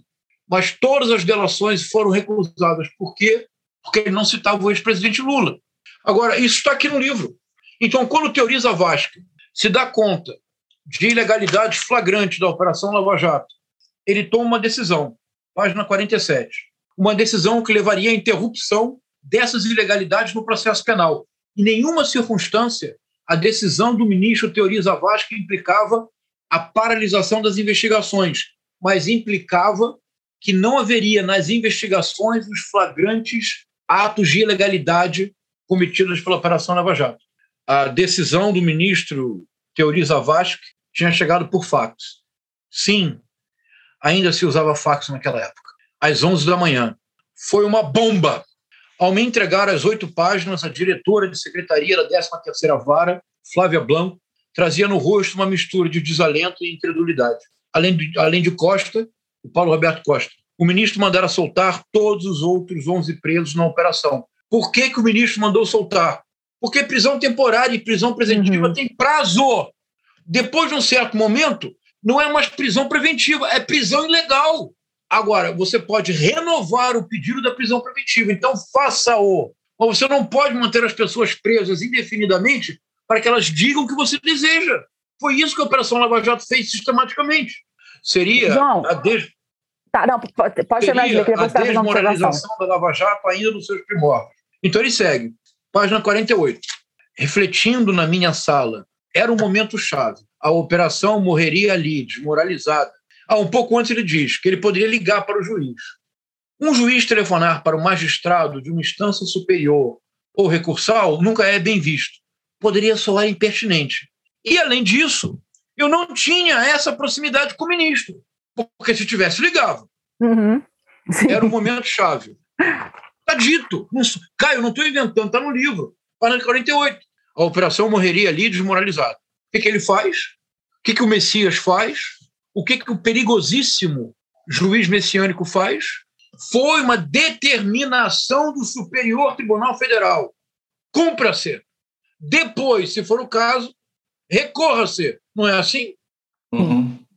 Não, não é assim, não. É assim para você, Caio, porque você não é Messias. É assim para você, Lívia, porque você não tem uma missão. Mas não é assim para o Sérgio Moro. Eu vou ler. Refletindo na minha sala e relendo várias vezes a decisão do ministro, identifiquei uma brecha. Você escutou, Caio? Uhum. Escutei. Estou curiosíssimo para essa brecha aí. Continua aí. A brecha é que entre os, entre os que estavam, foram presos e permaneceram presos de maneira ilegal, havia pessoas envolvidas com narcotráfico. Então, ele advertiu o juiz Teoriza Vasque que a, a decisão seria muito mal vista pela opinião pública. Então, o juiz mudou de opinião temporariamente. Ele diz, pelo menos por hora, ah, mas ele fez um registro. Então, o Teoriza Vasque aceitou a argumentação no que se referia às pessoas envolvidas com tráfico, mas estabeleceu que todas as pessoas que não fossem essas, que as deliberações deveriam ser comunicadas ao Superior Tribunal Federal. A partir dali, quando aparecessem informações a respeito daquelas pessoas nas investigações, as pessoas que não eram associadas ao tráfico. E que não podiam ser mantidas presas de maneira indeterminada. Deveriam ser remetidas ao Supremo, sem prejuízo da continuidade da apuração e das ações penais na primeira instância em relação aos demais acusados. Pelo menos por hora, a Operação Lava Jato estava salva e as investigações continuariam. Depois, se vocês quiserem, eu posso passar daqui para o capítulo no qual ele analisa e tenta justificar como que um juiz autoriza, usa uma escuta ilegal de uma presidente em exercício e facilita essa escuta ilegal para a Rede Globo. Ele justifica. E como é que ele justifica, Caio? Sempre há uma brecha. Caio, para o juiz Sérgio Moro, não há lei. O que há é a sua missão, é a sua vocação messiânica. Ele sempre encontrará uma brecha. No capítulo no qual ele justifica ter vazado um áudio ilegal, veja, se fosse nos Estados Unidos e um juiz vazasse um áudio de um presidente obtido ilegalmente, sabe o que aconteceria com esse juiz, Caio? Ele estaria na prisão até agora. Crime é. de segurança nacional. Não, eu tentei fazer uma ah, tá. de. de, de eu, eu, eu, tentei, né? Eu queria enxergar alguma brecha para fazer um papel aqui de advogado do diabo, no Sim. sentido de tentar ver algum elemento que o senhor até analisa o bolsonarismo sob essa, essa perspectiva positiva também, de pessoas revoltadas, indignadas com a falta de segurança, com a corrupção, etc. Então, eu queria tentar vislumbrar no morismo essa, essa justa indignação, porque é uma turma contra o sistema, contra uma corrupção. Talvez eles, eles, eles ficaram nesse espírito salvacionista também, porque é, é, também aderentes a uma legislação é, que foi sendo editada ao longo depois de 2013, principalmente, que permitiu essa questão da delação premiada e tal. E, é, mas isso muito parcialmente, porque na escala que eles cometeram isso foi manifestadamente ilegal. Mas, enfim, eles tentaram arrumar brechas para punir, porque o negócio deles era é, o, o, corrupto nunca é punido. Mas essa sequência de, de, de fatos que o senhor o senhor informa aqui, torna impossível qualquer contra-argumentação, porque é manifestadamente ilegal, é antidemocrático mesmo, é uma corrupção clara do sistema de justiça. É eu estou lendo, e Caio, eu estou lendo o que você achou. Deixa eu só dizer uma coisa, Lívia. Mas, Pode, Caio, você levou, agora, eu acho agora entendi perfeitamente o que você disse, Caio você levantou um ponto muito importante. Eu vou concordar com você. Ah, se nós analisássemos apenas a personalidade de Jair Messias Bolsonaro, mas personalidade talvez não seja uma boa, palavra, que pode parecer que eu estou psicologizando. Não. Se nós analisássemos a ação pública de Jair Messias Bolsonaro e a ação pública de Sérgio Moro, eu concordo com você. O Sérgio Moro tem traços positivos que o Jair Messias Bolsonaro não possui. Por exemplo, uhum. É evidente que o juiz Sérgio Moro é um homem dotado de uma determinação férrea. Uhum. É uma qualidade. É evidente que o ex-juiz Sérgio Moro é um homem dotado de uma, de uma capacidade incomum de trabalho. É uma grande qualidade, porque ele conseguiu, numa vara federal de Curitiba, literalmente mudar a história do país. Isso é muito trabalho, muita determinação e muita ambição. Coragem. E muita coragem. coragem. E ambição não é, um, não é um traço negativo. É importante ter ambição na vida. Então, neste sentido, eu entendo o que você está dizendo, Caio. Então, neste sentido, o juiz Sérgio Moro tem traços positivos que nós não encontramos no Bolsonaro. Por isso ele é mais perigoso ainda. Porque o juiz Sérgio Moro, como presidente, o projeto do pinochetismo com voto não terá nenhuma possibilidade de contestação. Porque as pessoas dirão, porque o juiz Sérgio Moro não tem filho que fez rachadinha. O juiz Sérgio Moro não uhum. fez rachadinha em dois anos como vereador do Rio de Janeiro e em 28 anos como deputado federal. O, o, o presidente Bolsonaro, vocês sabem disso, não é? Quando ele foi para Brasília para assumir a presidência, ele solicitou à Câmara dos Deputados a verba de, de, de mudança. Vocês sabiam disso? Não. Sendo que ele já morava em Brasília. É, ele era deputado federal. Em cada nova legislatura, você tem direito a pedir verba de mudança. Sim. Ele, eleito presidente, pediu na Câmara e recebeu a verba de mudança. Ou seja, este homem, ele é capaz de roubar, ah, sabe-se que a gasolina do gabinete do, do, Jair Messias Bolsonaro era uma quantidade suficiente para dar várias voltas no planeta. Sim. Haja vontade uhum. de viajar. Então, neste sentido, Caio, é que eu digo que uma figura como o Sérgio Moro é muito mais perigosa. Porque com esse caráter messiânico, ele vai passar por cima de todos. Ele sempre procurará uma brecha, ele se considera acima da lei. Depois, se vocês quiserem, nós vamos ver o episódio da divulgação do áudio ilegal da presidente Dilma. Aí, Caio, é de cair o queixo. Como este homem não tem nenhuma noção de que ele transgride toda e qualquer possibilidade de um sistema judiciário minimamente coerente e justo. Mas, Lívia, interromper você. é, não, eu, eu quero fazer uma observação que, é, que casa com o que o Caio perguntou e o que e você falou, que é o seguinte: o diabo mora nos detalhes, né? É, o pouco que eu li é uma frase que ele escreveu, que me, uma expressão que ele usou, o, o Moro me chamou muita atenção também. Ele estava falando da corrupção, que antes da Lava Jato tinha corrupção tal, não sei o quê. Aí ele põe um ponto e escreve assim: crimes sem julgamento e sem castigo.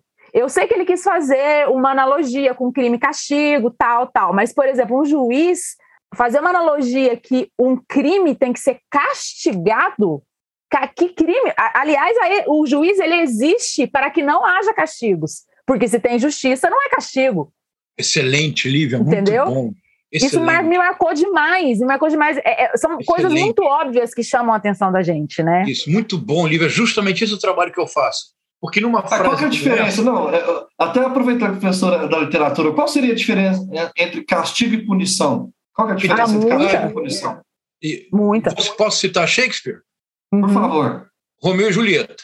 Romeu e Julieta é essa história de amor impossível numa cidade em Verona, na Itália, porque há duas famílias que brigam há gerações, os Montecchi e os Capuleto.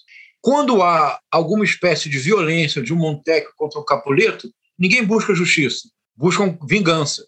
Se alguém morreu, outro tem que morrer. Se alguém levou um soco, outro tem que levar dois. E é sempre assim. Então, o que há sempre é o castigo. Se alguém comete um ato que se considera um desrespeito, ele deve ser castigado, não punido, ele deve ser castigado.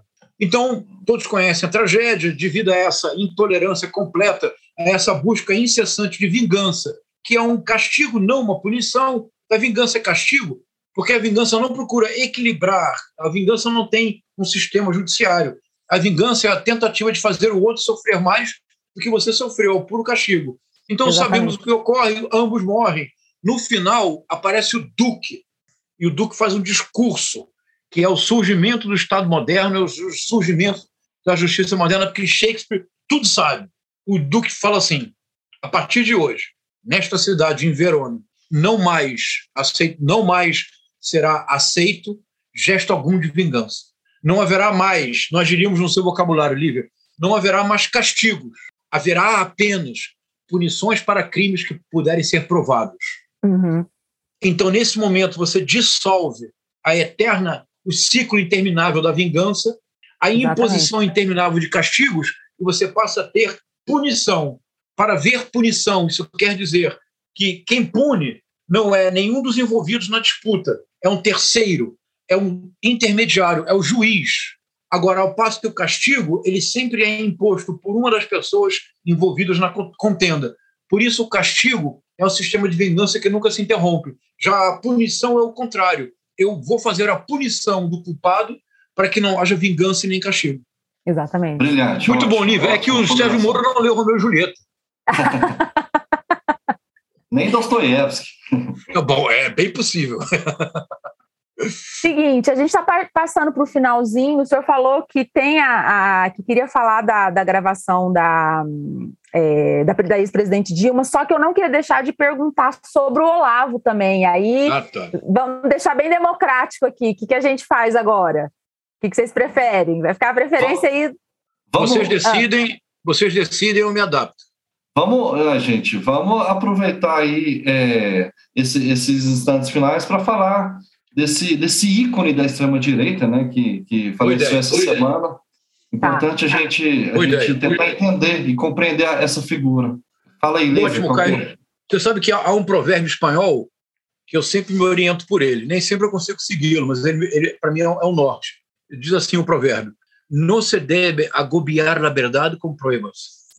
Não se deve esgotar a verdade com provas. Se uhum. nós insistirmos no Sérgio Moro, nós estaríamos esgotando a verdade com provas, não é verdade? Vai ficar parecendo, vai ficar parecendo implicância, né? É isso. Eu acho que então, eu acho que já está caracterizado, Caio, por que eu considero que o Sérgio Moro é mais perigoso que o Bolsonaro. Ficou perfeito, Ele seria perfeito. a incorporação do projeto.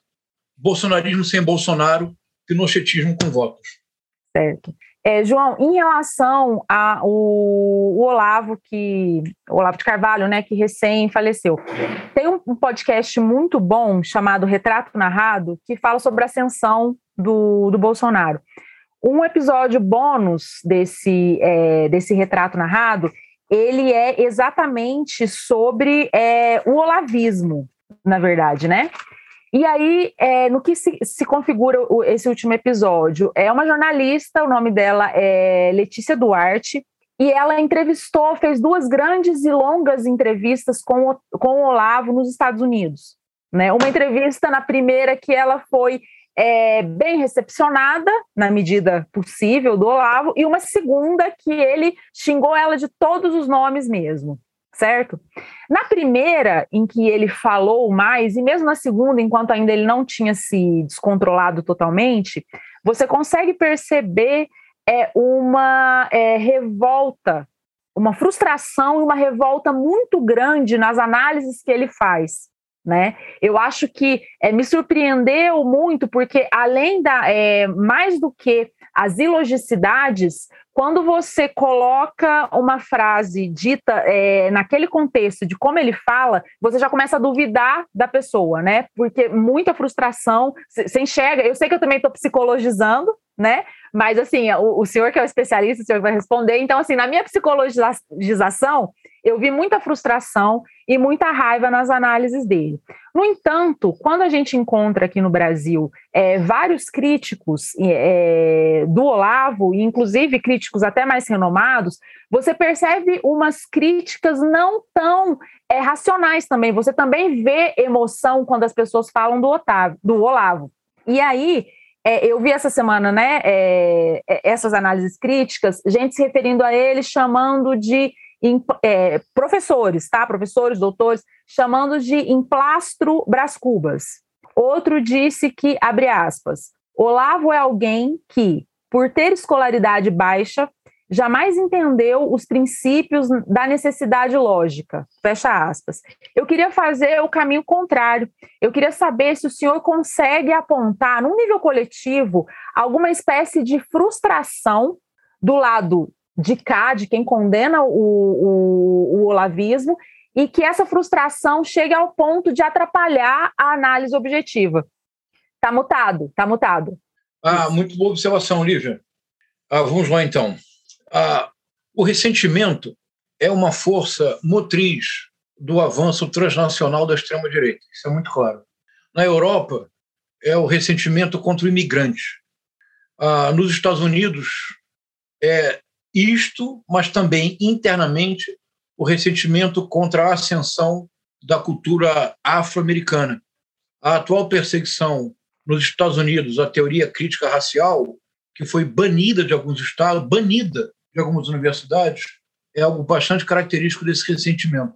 E o ressentimento ah, que constitui boa parte dos olavistas é óbvio, e do próprio Olavo de Carvalho. Ah, em alguma medida, como ele nunca foi aceito no meio intelectual brasileiro, ele provavelmente se inspirou no Erasmo Carlos e decidiu criar um meio intelectual para chamar de seu, que é o mundo dourado do olavismo. Mas você tem bastante razão no que você comentou. Quer dizer, não se combate irracionalismo irracionalmente. E não se combate fake news mentindo. Então, nesse sentido, eu começaria a refletir com, com você e com o Caio em outra direção. Eu começaria reconhecendo alguns pontos fortes do que o Olavo de Carvalho conseguiu ao longo de décadas de atuação no espaço público brasileiro, certamente a partir da década de 90. Eu diria, em primeiro lugar, que me parece tolo não reconhecer que Olavo de Carvalho foi uma pessoa de inteligência superior. Me parece simplesmente tolo não ser capaz de reconhecê-lo. Se assim não o fosse, então todos nós somos idiotas rematados. Sim. Porque, afinal de contas, o impacto que ele produziu, ah, se ele é um idiota completo, então não consigo nem imaginar qual é o nível da nossa idiotia, uma vez que o impacto efetivamente existe. Então, primeiro ponto, ele foi uma pessoa de inteligência superior. Ele tinha uma leitura bastante ampla de áreas diversas.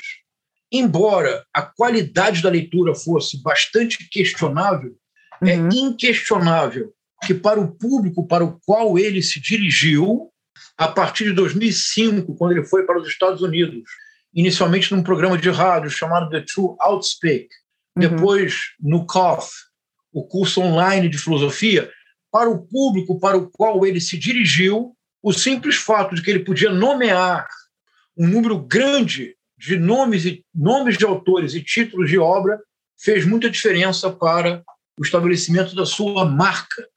Ah, e, além disto, na década de 1990, com a publicação da trilogia, que 1994, a Nova Era e a Revolução Cultural, quando ele principia a denúncia, na sua concepção, da hegemonia cultural da esquerda para a destruição da civilização greco-romana judaico-cristã a partir da aniquilação da sua célula máter, a família, que é esse é o, um pouco o norte de todo o trabalho do Olavo de Carvalho. E em 1995 ele publicou O Jardim das Aflições, que muitos consideram seu livro, o seu verdadeiro livro, porque a Nova Era e a Revolução Cultural tem um longo ensaio e depois uma coleção de textos publicados em jornal. O Imbecil Coletivo é uma coleção de textos publicados em jornal antecedida à coleção por uma introdução. E a maior parte dos livros de Olavo de Carvalho são muito curtos ou são sempre híbridos. Há um ensaio e vários textos esparsos publicados. O Jardim das Aflições é o livro que tem mais pretensão unitária e pretende mostrar que há na história do Ocidente uma pulsão, que é a reiteração infinita do Império Romano, da imagem do Império, da construção de um Império, e termina no Império Norte-Americano. Mas há um parágrafo em particular. O livro não é dividido em, pará em capítulos, é dividido em parágrafos. Se alguém quiser ler apenas 13 páginas de Olavo de Carvalho e compreender a sua principal a preocupação, a sua obsessão, leia o parágrafo terceiro, décimo terceiro, parágrafo 13 de O Jardim das Aflições, que na edição mais recente da vídeo editorial tem 13 páginas. Vocês veem que o, o Olavo de Carvalho sempre foi assombrado pelo fantasma da esquerda. Porque o, o, parágrafo essencial é o parágrafo 13. Na edição da vídeo editorial, o, o parágrafo tem 13 páginas. Ah, que, que viva a cabala, não é isso? E nesse, nesse parágrafo que ele discute, em que ele parte do Pavlov, ele discute técnicas mentais de manipulação coletiva. E ele termina o parágrafo dizendo algo que é absolutamente impressionante e que mostra ah, por que, que eu comecei dizendo, ao contrário de caricaturas com as quais eu não tenho, não tenho menor interesse em caricatura. Até porque eu já sou velhinho, já passei da cidade. Ah, ele dirá na, na, numa espécie de conclusão deste parágrafo. E neste parágrafo que ele faz, Caio Lívia, que é algo muito impressionante, é uma síntese ah, bastante ah, bem feita, bastante bem feita. É uma síntese bastante bem feita das, de técnicas de manipulação mental coletiva de todo o século XX. Isto é, uhum. lavagem cerebral. E veja, eu vou ler para vocês agora o parágrafo que conclui toda a ideia. Estamos em mil 995. Me digam se o que eu lerei agora não é um brilhante parágrafo do mal. Isto é, que anuncia o mundo que vivemos hoje. Eu vou ler. Ah, ah só para esclarecer o que eu lerei, todo este parágrafo 13, ele discute, e a palavra é do Olavo de Carvalho, receitas de manipulação mental coletiva, isto é, como submeter um grupo ou toda uma comunidade a uma submissão à palavra do guru ou à ação do líder político. Então, depois disto, porque vai aparecer que a palavra receita, receita quer dizer receita para manipulação mental coletiva, receita de lavagem cerebral. Vou ler. Não é preciso enfatizar as facilidades que, hoje em dia, a rede das telecomunicações e a informatização da sociedade oferecem para a aplicação dessa receita em escala nacional, continental ou planetária. Se ninguém ainda tentou, foi somente porque não quis ou porque tropeçou em algum obstáculo acidental. Impedimento técnico essencial não há. Vocês escutaram o que eu li? Sim. No vocabulário de 1995, a, a rede das telecomunicações e a informatização da sociedade é um anúncio do mundo que no qual vivemos hoje. É o Sim. universo digital. Ele está dizendo que no universo digital as condições para a receita se tornar infalível no plano nacional, continental e planetário estão dadas. Se alguém não tentou, é porque não quis. Sim. Mas alguém quis em 2016. Steve Bannon, Cambridge Analytica quiseram no Brexit, na eleição de Donald Trump. Alguém quis no Brasil de 2018, na eleição de Jair Messias Bolsonaro, que foi a única campanha digital, enquanto todas as outras campanhas eram analógicas. Sim. No ano seguinte, ele publicou o Imbecil Coletivo, em que essas preocupações eram reduzidas ao cenário nacional em diálogo com a cena internacional. Então, esta trilogia deu para, então, uma emergente juventude de direita uma musculatura e uma densidade argumentativa que a direita, nesse plano, nunca tinha tido no Brasil. Então, nesse momento, a atuação do Olavo de Carvalho foi fundamentalmente positiva para essa emergente juventude de direita. Há inúmeros depoimentos que comprovam, no meu livro eu cito. Então, então você vê, então, Lívia, perceba, Caio, eu principiei como eu fiz com o Sérgio Moro. Eu reconheci os traços positivos da personalidade do Sérgio Moro, não foi? Então, Lívia, uhum. eu me uhum. afasto desse tipo de comportamento. Aqui está. Agora, o parágrafo que eu li para vocês, destacando no Jardim das Aflições, é escandaloso. Porque o que está dito com todas as palavras é que, a digita, que o universo digital permite uma manipulação mental coletiva como jamais experimentada antes. As condições técnicas estão dadas. A obra do Olavo de Carvalho, na verdade, não é uma, eu, eu não, é uma armadilha discutir se é ou não é filosofia, se é ou não é pensamento. Não contem comigo para cair nesta armadilha. Aqui eu sigo o filósofo peripatético grego Romário. Inclua-me fora dessa. O que, eu, o que eu tento mostrar é que o que o Olavo de Carvalho constituiu foi um sistema de crenças. Esse sistema de crenças produziu um efeito. O sistema de crenças tem duas noções básicas: de que o movimento comunista internacional, uh, o Kremlin, no Kremlin se escutava muito Raul Seixas e Paulo Coelho. Uh, então, o movimento comunista internacional, todo ele cabe no, na, na canção do Raul Seixas e do Paulo Coelho. Eu prefiro ser uma metamorfose ambulante. O movimento comunista, na verdade, é isto para Olavo de Carvalho. Porque, afinal de contas, Caio, você sabe por quê que a União das Repúblicas Socialistas Soviéticas se dissolveu em dezembro de. Oh, meu Deus, 1991. Por que, que a União das Repúblicas Socialistas Soviéticas se dissolveu em dezembro de 1991? Você sabe por quê, Caio? Ela se dissolveu para dominar o mundo de forma gramsciana. Obrigado, cara, é isso mesmo. Porque somente um tolo como eu pensaria: bom, o comunismo soviético fracassou. Risada sonora dos olavistas. Eles dirão: na verdade, isso foi um plano secreto da KGB. Porque uma vez que a União Soviética deixou de existir, muito mais fácil para o comunismo tornar-se dono do mundo. Mas como?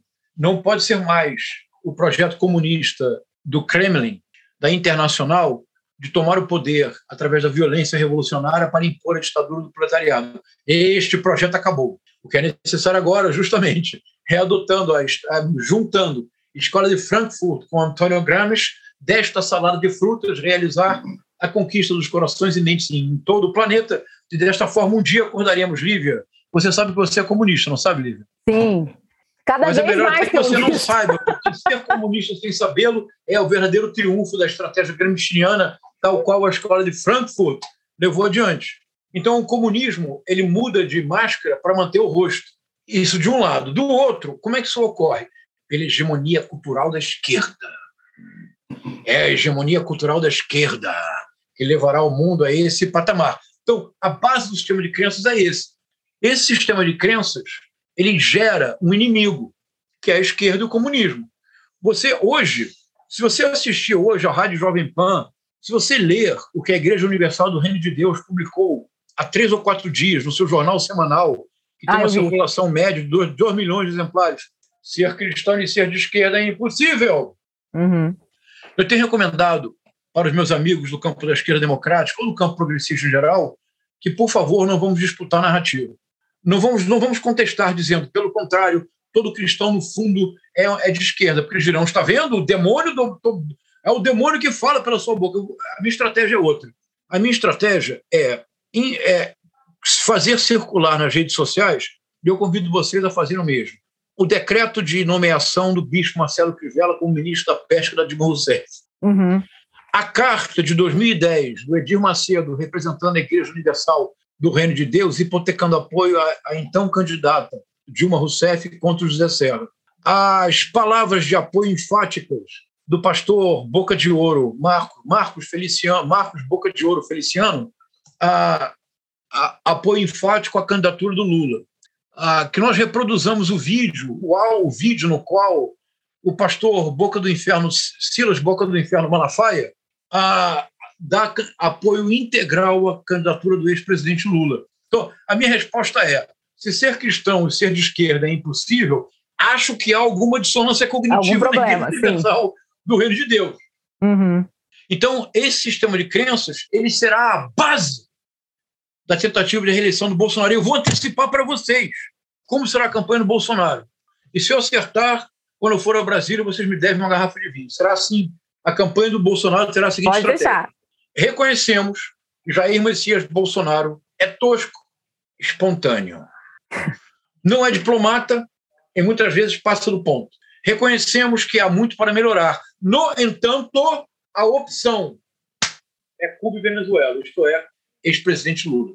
Em outras palavras, a campanha do Bolsonaro será menos uma campanha de defesa do governo, porque não se pode defender o indefensável, mas será uma campanha de projeção do fantasma da esquerda, do fantasma do comunismo, e contra ele, a contragosto, votaremos em Bolsonaro. Esse será o norte da campanha. Esse é um sistema de crenças que foi desenvolvido, aprimorado, aperfeiçoado por Olavo de Carvalho em três décadas de pregação. E eu uso a palavra pregação de forma deliberada. Esse sistema de crenças produziu um efeito. O que nós enfrentaremos a partir de hoje é o efeito Olavo de Carvalho. Este efeito de Olavo de Carvalho ele está presente numa miríade de influencers que dominam as redes sociais, o YouTube e a midiosfera digital de uma forma ampla. Ah, este efeito Olavo de Carvalho está na base da criação de, de think tanks de direito, seja institutos como o Instituto Borborema de Campina Grande, seja uma produtora de audiovisual como a Brasil Paralelo. Agora, veja, Caio e Lívia, eu não estou dizendo, porque meu pensamento eu sempre tento pensar de forma complexa, eu não estou dizendo que Instituto Borborema, a produtora de audiovisual Brasil Paralelo, que esses youtubers, não estou dizendo que eles são efeito do Olavo de Carvalho, não estou Sim. dizendo isso. Eles têm plataformas próprias, eles têm projetos específicos, mas a inspiração para que eles existissem na esfera pública é o efeito Olavo de Carvalho. Estou sendo claro? Sim. O efeito Olavo de Carvalho implica a retórica do ódio. Nós já falamos sobre ela no nosso primeiro encontro, que é a redução do outro ao inimigo a ser eliminado e ser eliminado através de uma linguagem de uma violência simbólica incomum. Porque se eu torno o outro um nada simbólico, tudo está autorizado para sua posterior, posterior eliminação. A lógica da refutação. A lógica da refutação é algo que torna o espaço público brasileiro um caos cognitivo absoluto. Veja, eu tenho muita experiência de redes sociais de dialogar com bolsonaristas ou com olavistas. E eu dialogo mesmo, eu respondo, eu nunca xingo, eu mando abraços de saúde. É a vida. A minha paciência, às vezes, me surpreende. e a, é, então, imaginamos assim, eu faço uma crítica ao, uma, ao sistema de criança Olavo de Carvalho. Então, um, olavista me pergunta, por exemplo, mas, professor, o senhor já leu toda a obra completa do Olavo de Carvalho? Imaginemos que eu esteja num dia particularmente inspirado e que o bom humor seja a tônica do, do, do momento. Eu digo toda. O senhor leu quantas vezes? Eu digo três. O senhor comparou as mudanças internas do pensamento do, do filósofo? Eu digo, com muito afinco. Aí a pessoa continua, diz: Ah, o senhor assistiu às quase 600 aulas do curso online de filosofia? Eu digo, não apenas assisti todas, como não perdi uma única transmissão do The Two World Speak. Algumas transmissões, inclusive, sem passagens de cor. O senhor assistiu quantas vezes às aulas do curso online de filosofia? Tantas que já esqueci o número. Apenas posso dizer que comparei a todas com muito, com muito cuidado.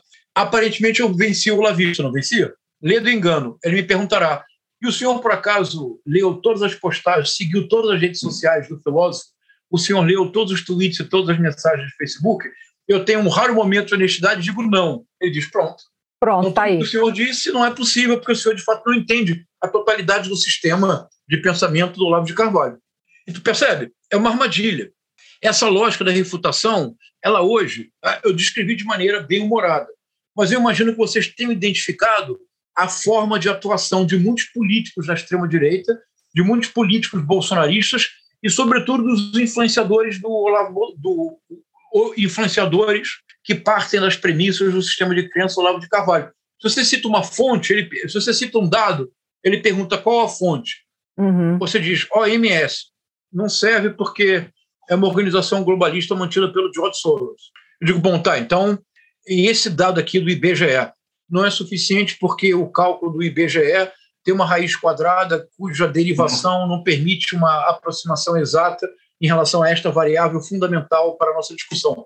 Pronto. Não há possibilidade alguma de diálogo, porque a lógica da refutação não pretende dialogar. A lógica da refutação pretende aniquilar, destruir, eliminar o outro. A lógica da refutação e a retórica do ódio, ambas têm a mesma finalidade. A finalidade é identificar o inimigo e destruí-lo. Mas isso está dito com estas palavras nos livros, nas aulas, nas lives, na presença do Olavo de Carvalho no espaço público. O efeito Olavo de Carvalho, então, é a retórica do ódio, a lógica da refutação, o analfabetismo ideológico, que é quando eu reduzo ao mundo a minha própria ideologia, eu sou incapaz de ver o mundo com olhos abertos, nem direi livres, abertos. E o caos cognitivo que vivemos hoje no Brasil, caos cognitivo que faz com que uma ministra crie um número para que as pessoas que não querem tomar vacina, que se considerem em alguma circunstância discriminadas porque não tomaram vacina, denunciem. Isso é uma distopia tão grande, é uma falta, é um caos cognitivo. É um total caos cognitivo.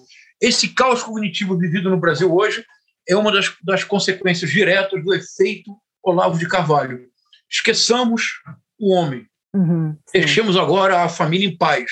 Mas o efeito Olavo de Carvalho nos dará muito trabalho para que o espaço público brasileiro volte a ser uma terra habitável. Hoje, em boa medida, em função da expansão do sistema de crenças Olavo de Carvalho e do efeito por ele produzido, o espaço público brasileiro é uma virtual impossibilidade. Mas eu vou terminar com uma nota irresponsavelmente otimista. Uhum. Eu confio que se nós, do campo progressista, não precisa ser da esquerda democrática, porque ele é perfeitamente legítimo, que alguém seja de direita, seja conservador, seja perfeitamente legítimo. Uh, o problema do bolsonarismo não é que o bolsonarismo seja de direita, ele não é de direita. O problema do bolsonarismo não é que ele seja conservador, ele não é conservador. Ele é extremo-direita reacionário, selvagem, que quer eliminar o outro. É pinochetismo com voto. Esse é o problema. Então, que o campo democrático, que nós do campo democrático, em acepção ampla, ocupemos, como vocês estão fazendo, os novos espaços públicos criados pelo universo digital. Não vamos abrir mão desses espaços, mas não vamos, em nenhuma circunstância, para derrotar o irracionalismo, agir irracionalmente. Não Sim. vamos, em nenhuma circunstância, imaginar que nós derrotaremos a retórica do ódio, do, reduplicando o seu efeito. Contra a retórica do ódio, a ética do diálogo, contra o irracionalismo, a tentativa honesta de ler texto e de trazê-los para a discussão pública e de expor o pensamento da maneira mais clara possível. Tá certo. João, muito obrigada. Muito obrigada pela honra de ter nos dado a oportunidade de ter você no nosso programa pela segunda vez, né? Eu sou muito sua fã. Ah, eu te acompanho em todas as redes, acompanho, leio. E agora eu vou falar uma coisa que eu vou falar o nome de uma pessoa que ainda não esteve aqui no, no Política Quadrado, mas eu tenho fé que a gente ainda vai conseguir falar com ela também.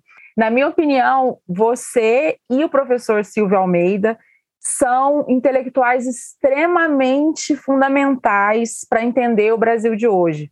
Quando eu leio o que vocês escrevem, quando eu assisto as lives que vocês fazem, eu penso o seguinte: eles estão exatamente onde eles deveriam estar e na hora certa. Então, eu agradeço muito seu trabalho e nessa lógica da refutação, você, foi falando é, no final ah, sobre a, a, lógica da refutação do, do Olavo, eu anotei aqui também uma, uma, uma parte da entrevista dele com a Letícia, que eu acho que não é a persona falando, eu acho que é o puro Olavo Luiz Pimentel de Carvalho.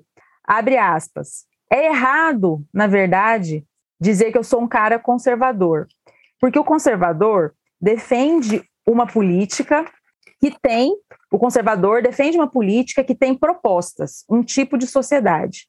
Eu não tenho proposta nenhuma. Eu sou mais um anti-esquerdista do que um conservador. Eu sei o que eu sou contra. Do que eu sou a favor, eu não sei. Fecha aspas. Obrigada, João. Um beijo. Muito obrigado. Professor. Olha, eu esqueci de dizer que a Letícia Duarte é uma brilhante jornalista, eu fiz uma live com ela. Eu fico ah. muito comovido com a sua com as suas palavras finais, porque eu admiro muitíssimo o professor Silvio Almeida. Muito obrigado. Muito obrigado, Caio. Muito obrigado, professor. É isso, pessoal. Professor, com essa pedagogia pela verdade, né? A importância do argumento racional para a gente evoluir e aprender, né? E é, buscar sempre a verdade. Então, o professor faz essa pedagogia brilhantemente. Muito obrigado, professor. Muito obrigado, ouvintes. Continuem nos acompanhando, acompanhando nas redes sociais. Nós estamos de volta. We are back, né? Para lembrar o, o Sérgio Moro. é isso, pessoal. Um grande abraço. Beijo, gente. O Política ao Quadrado é uma produção independente ao quadrado. Ajude a gente. Acesse politicaoquadrado.com.br. Ou se puder, faça um pix para politicaoquadrado@gmail.com. Apresentação Lívia Carolina e Caio Barros. Técnica e vídeo Cauê Pinto e Daniel Madeira. Edição e mixagem Bruno Rossetti. Comunicação Camila Neves, Gabriel Valentim, Matheus Henrique e Larissa Costa. Produção Germano Neto. Eu.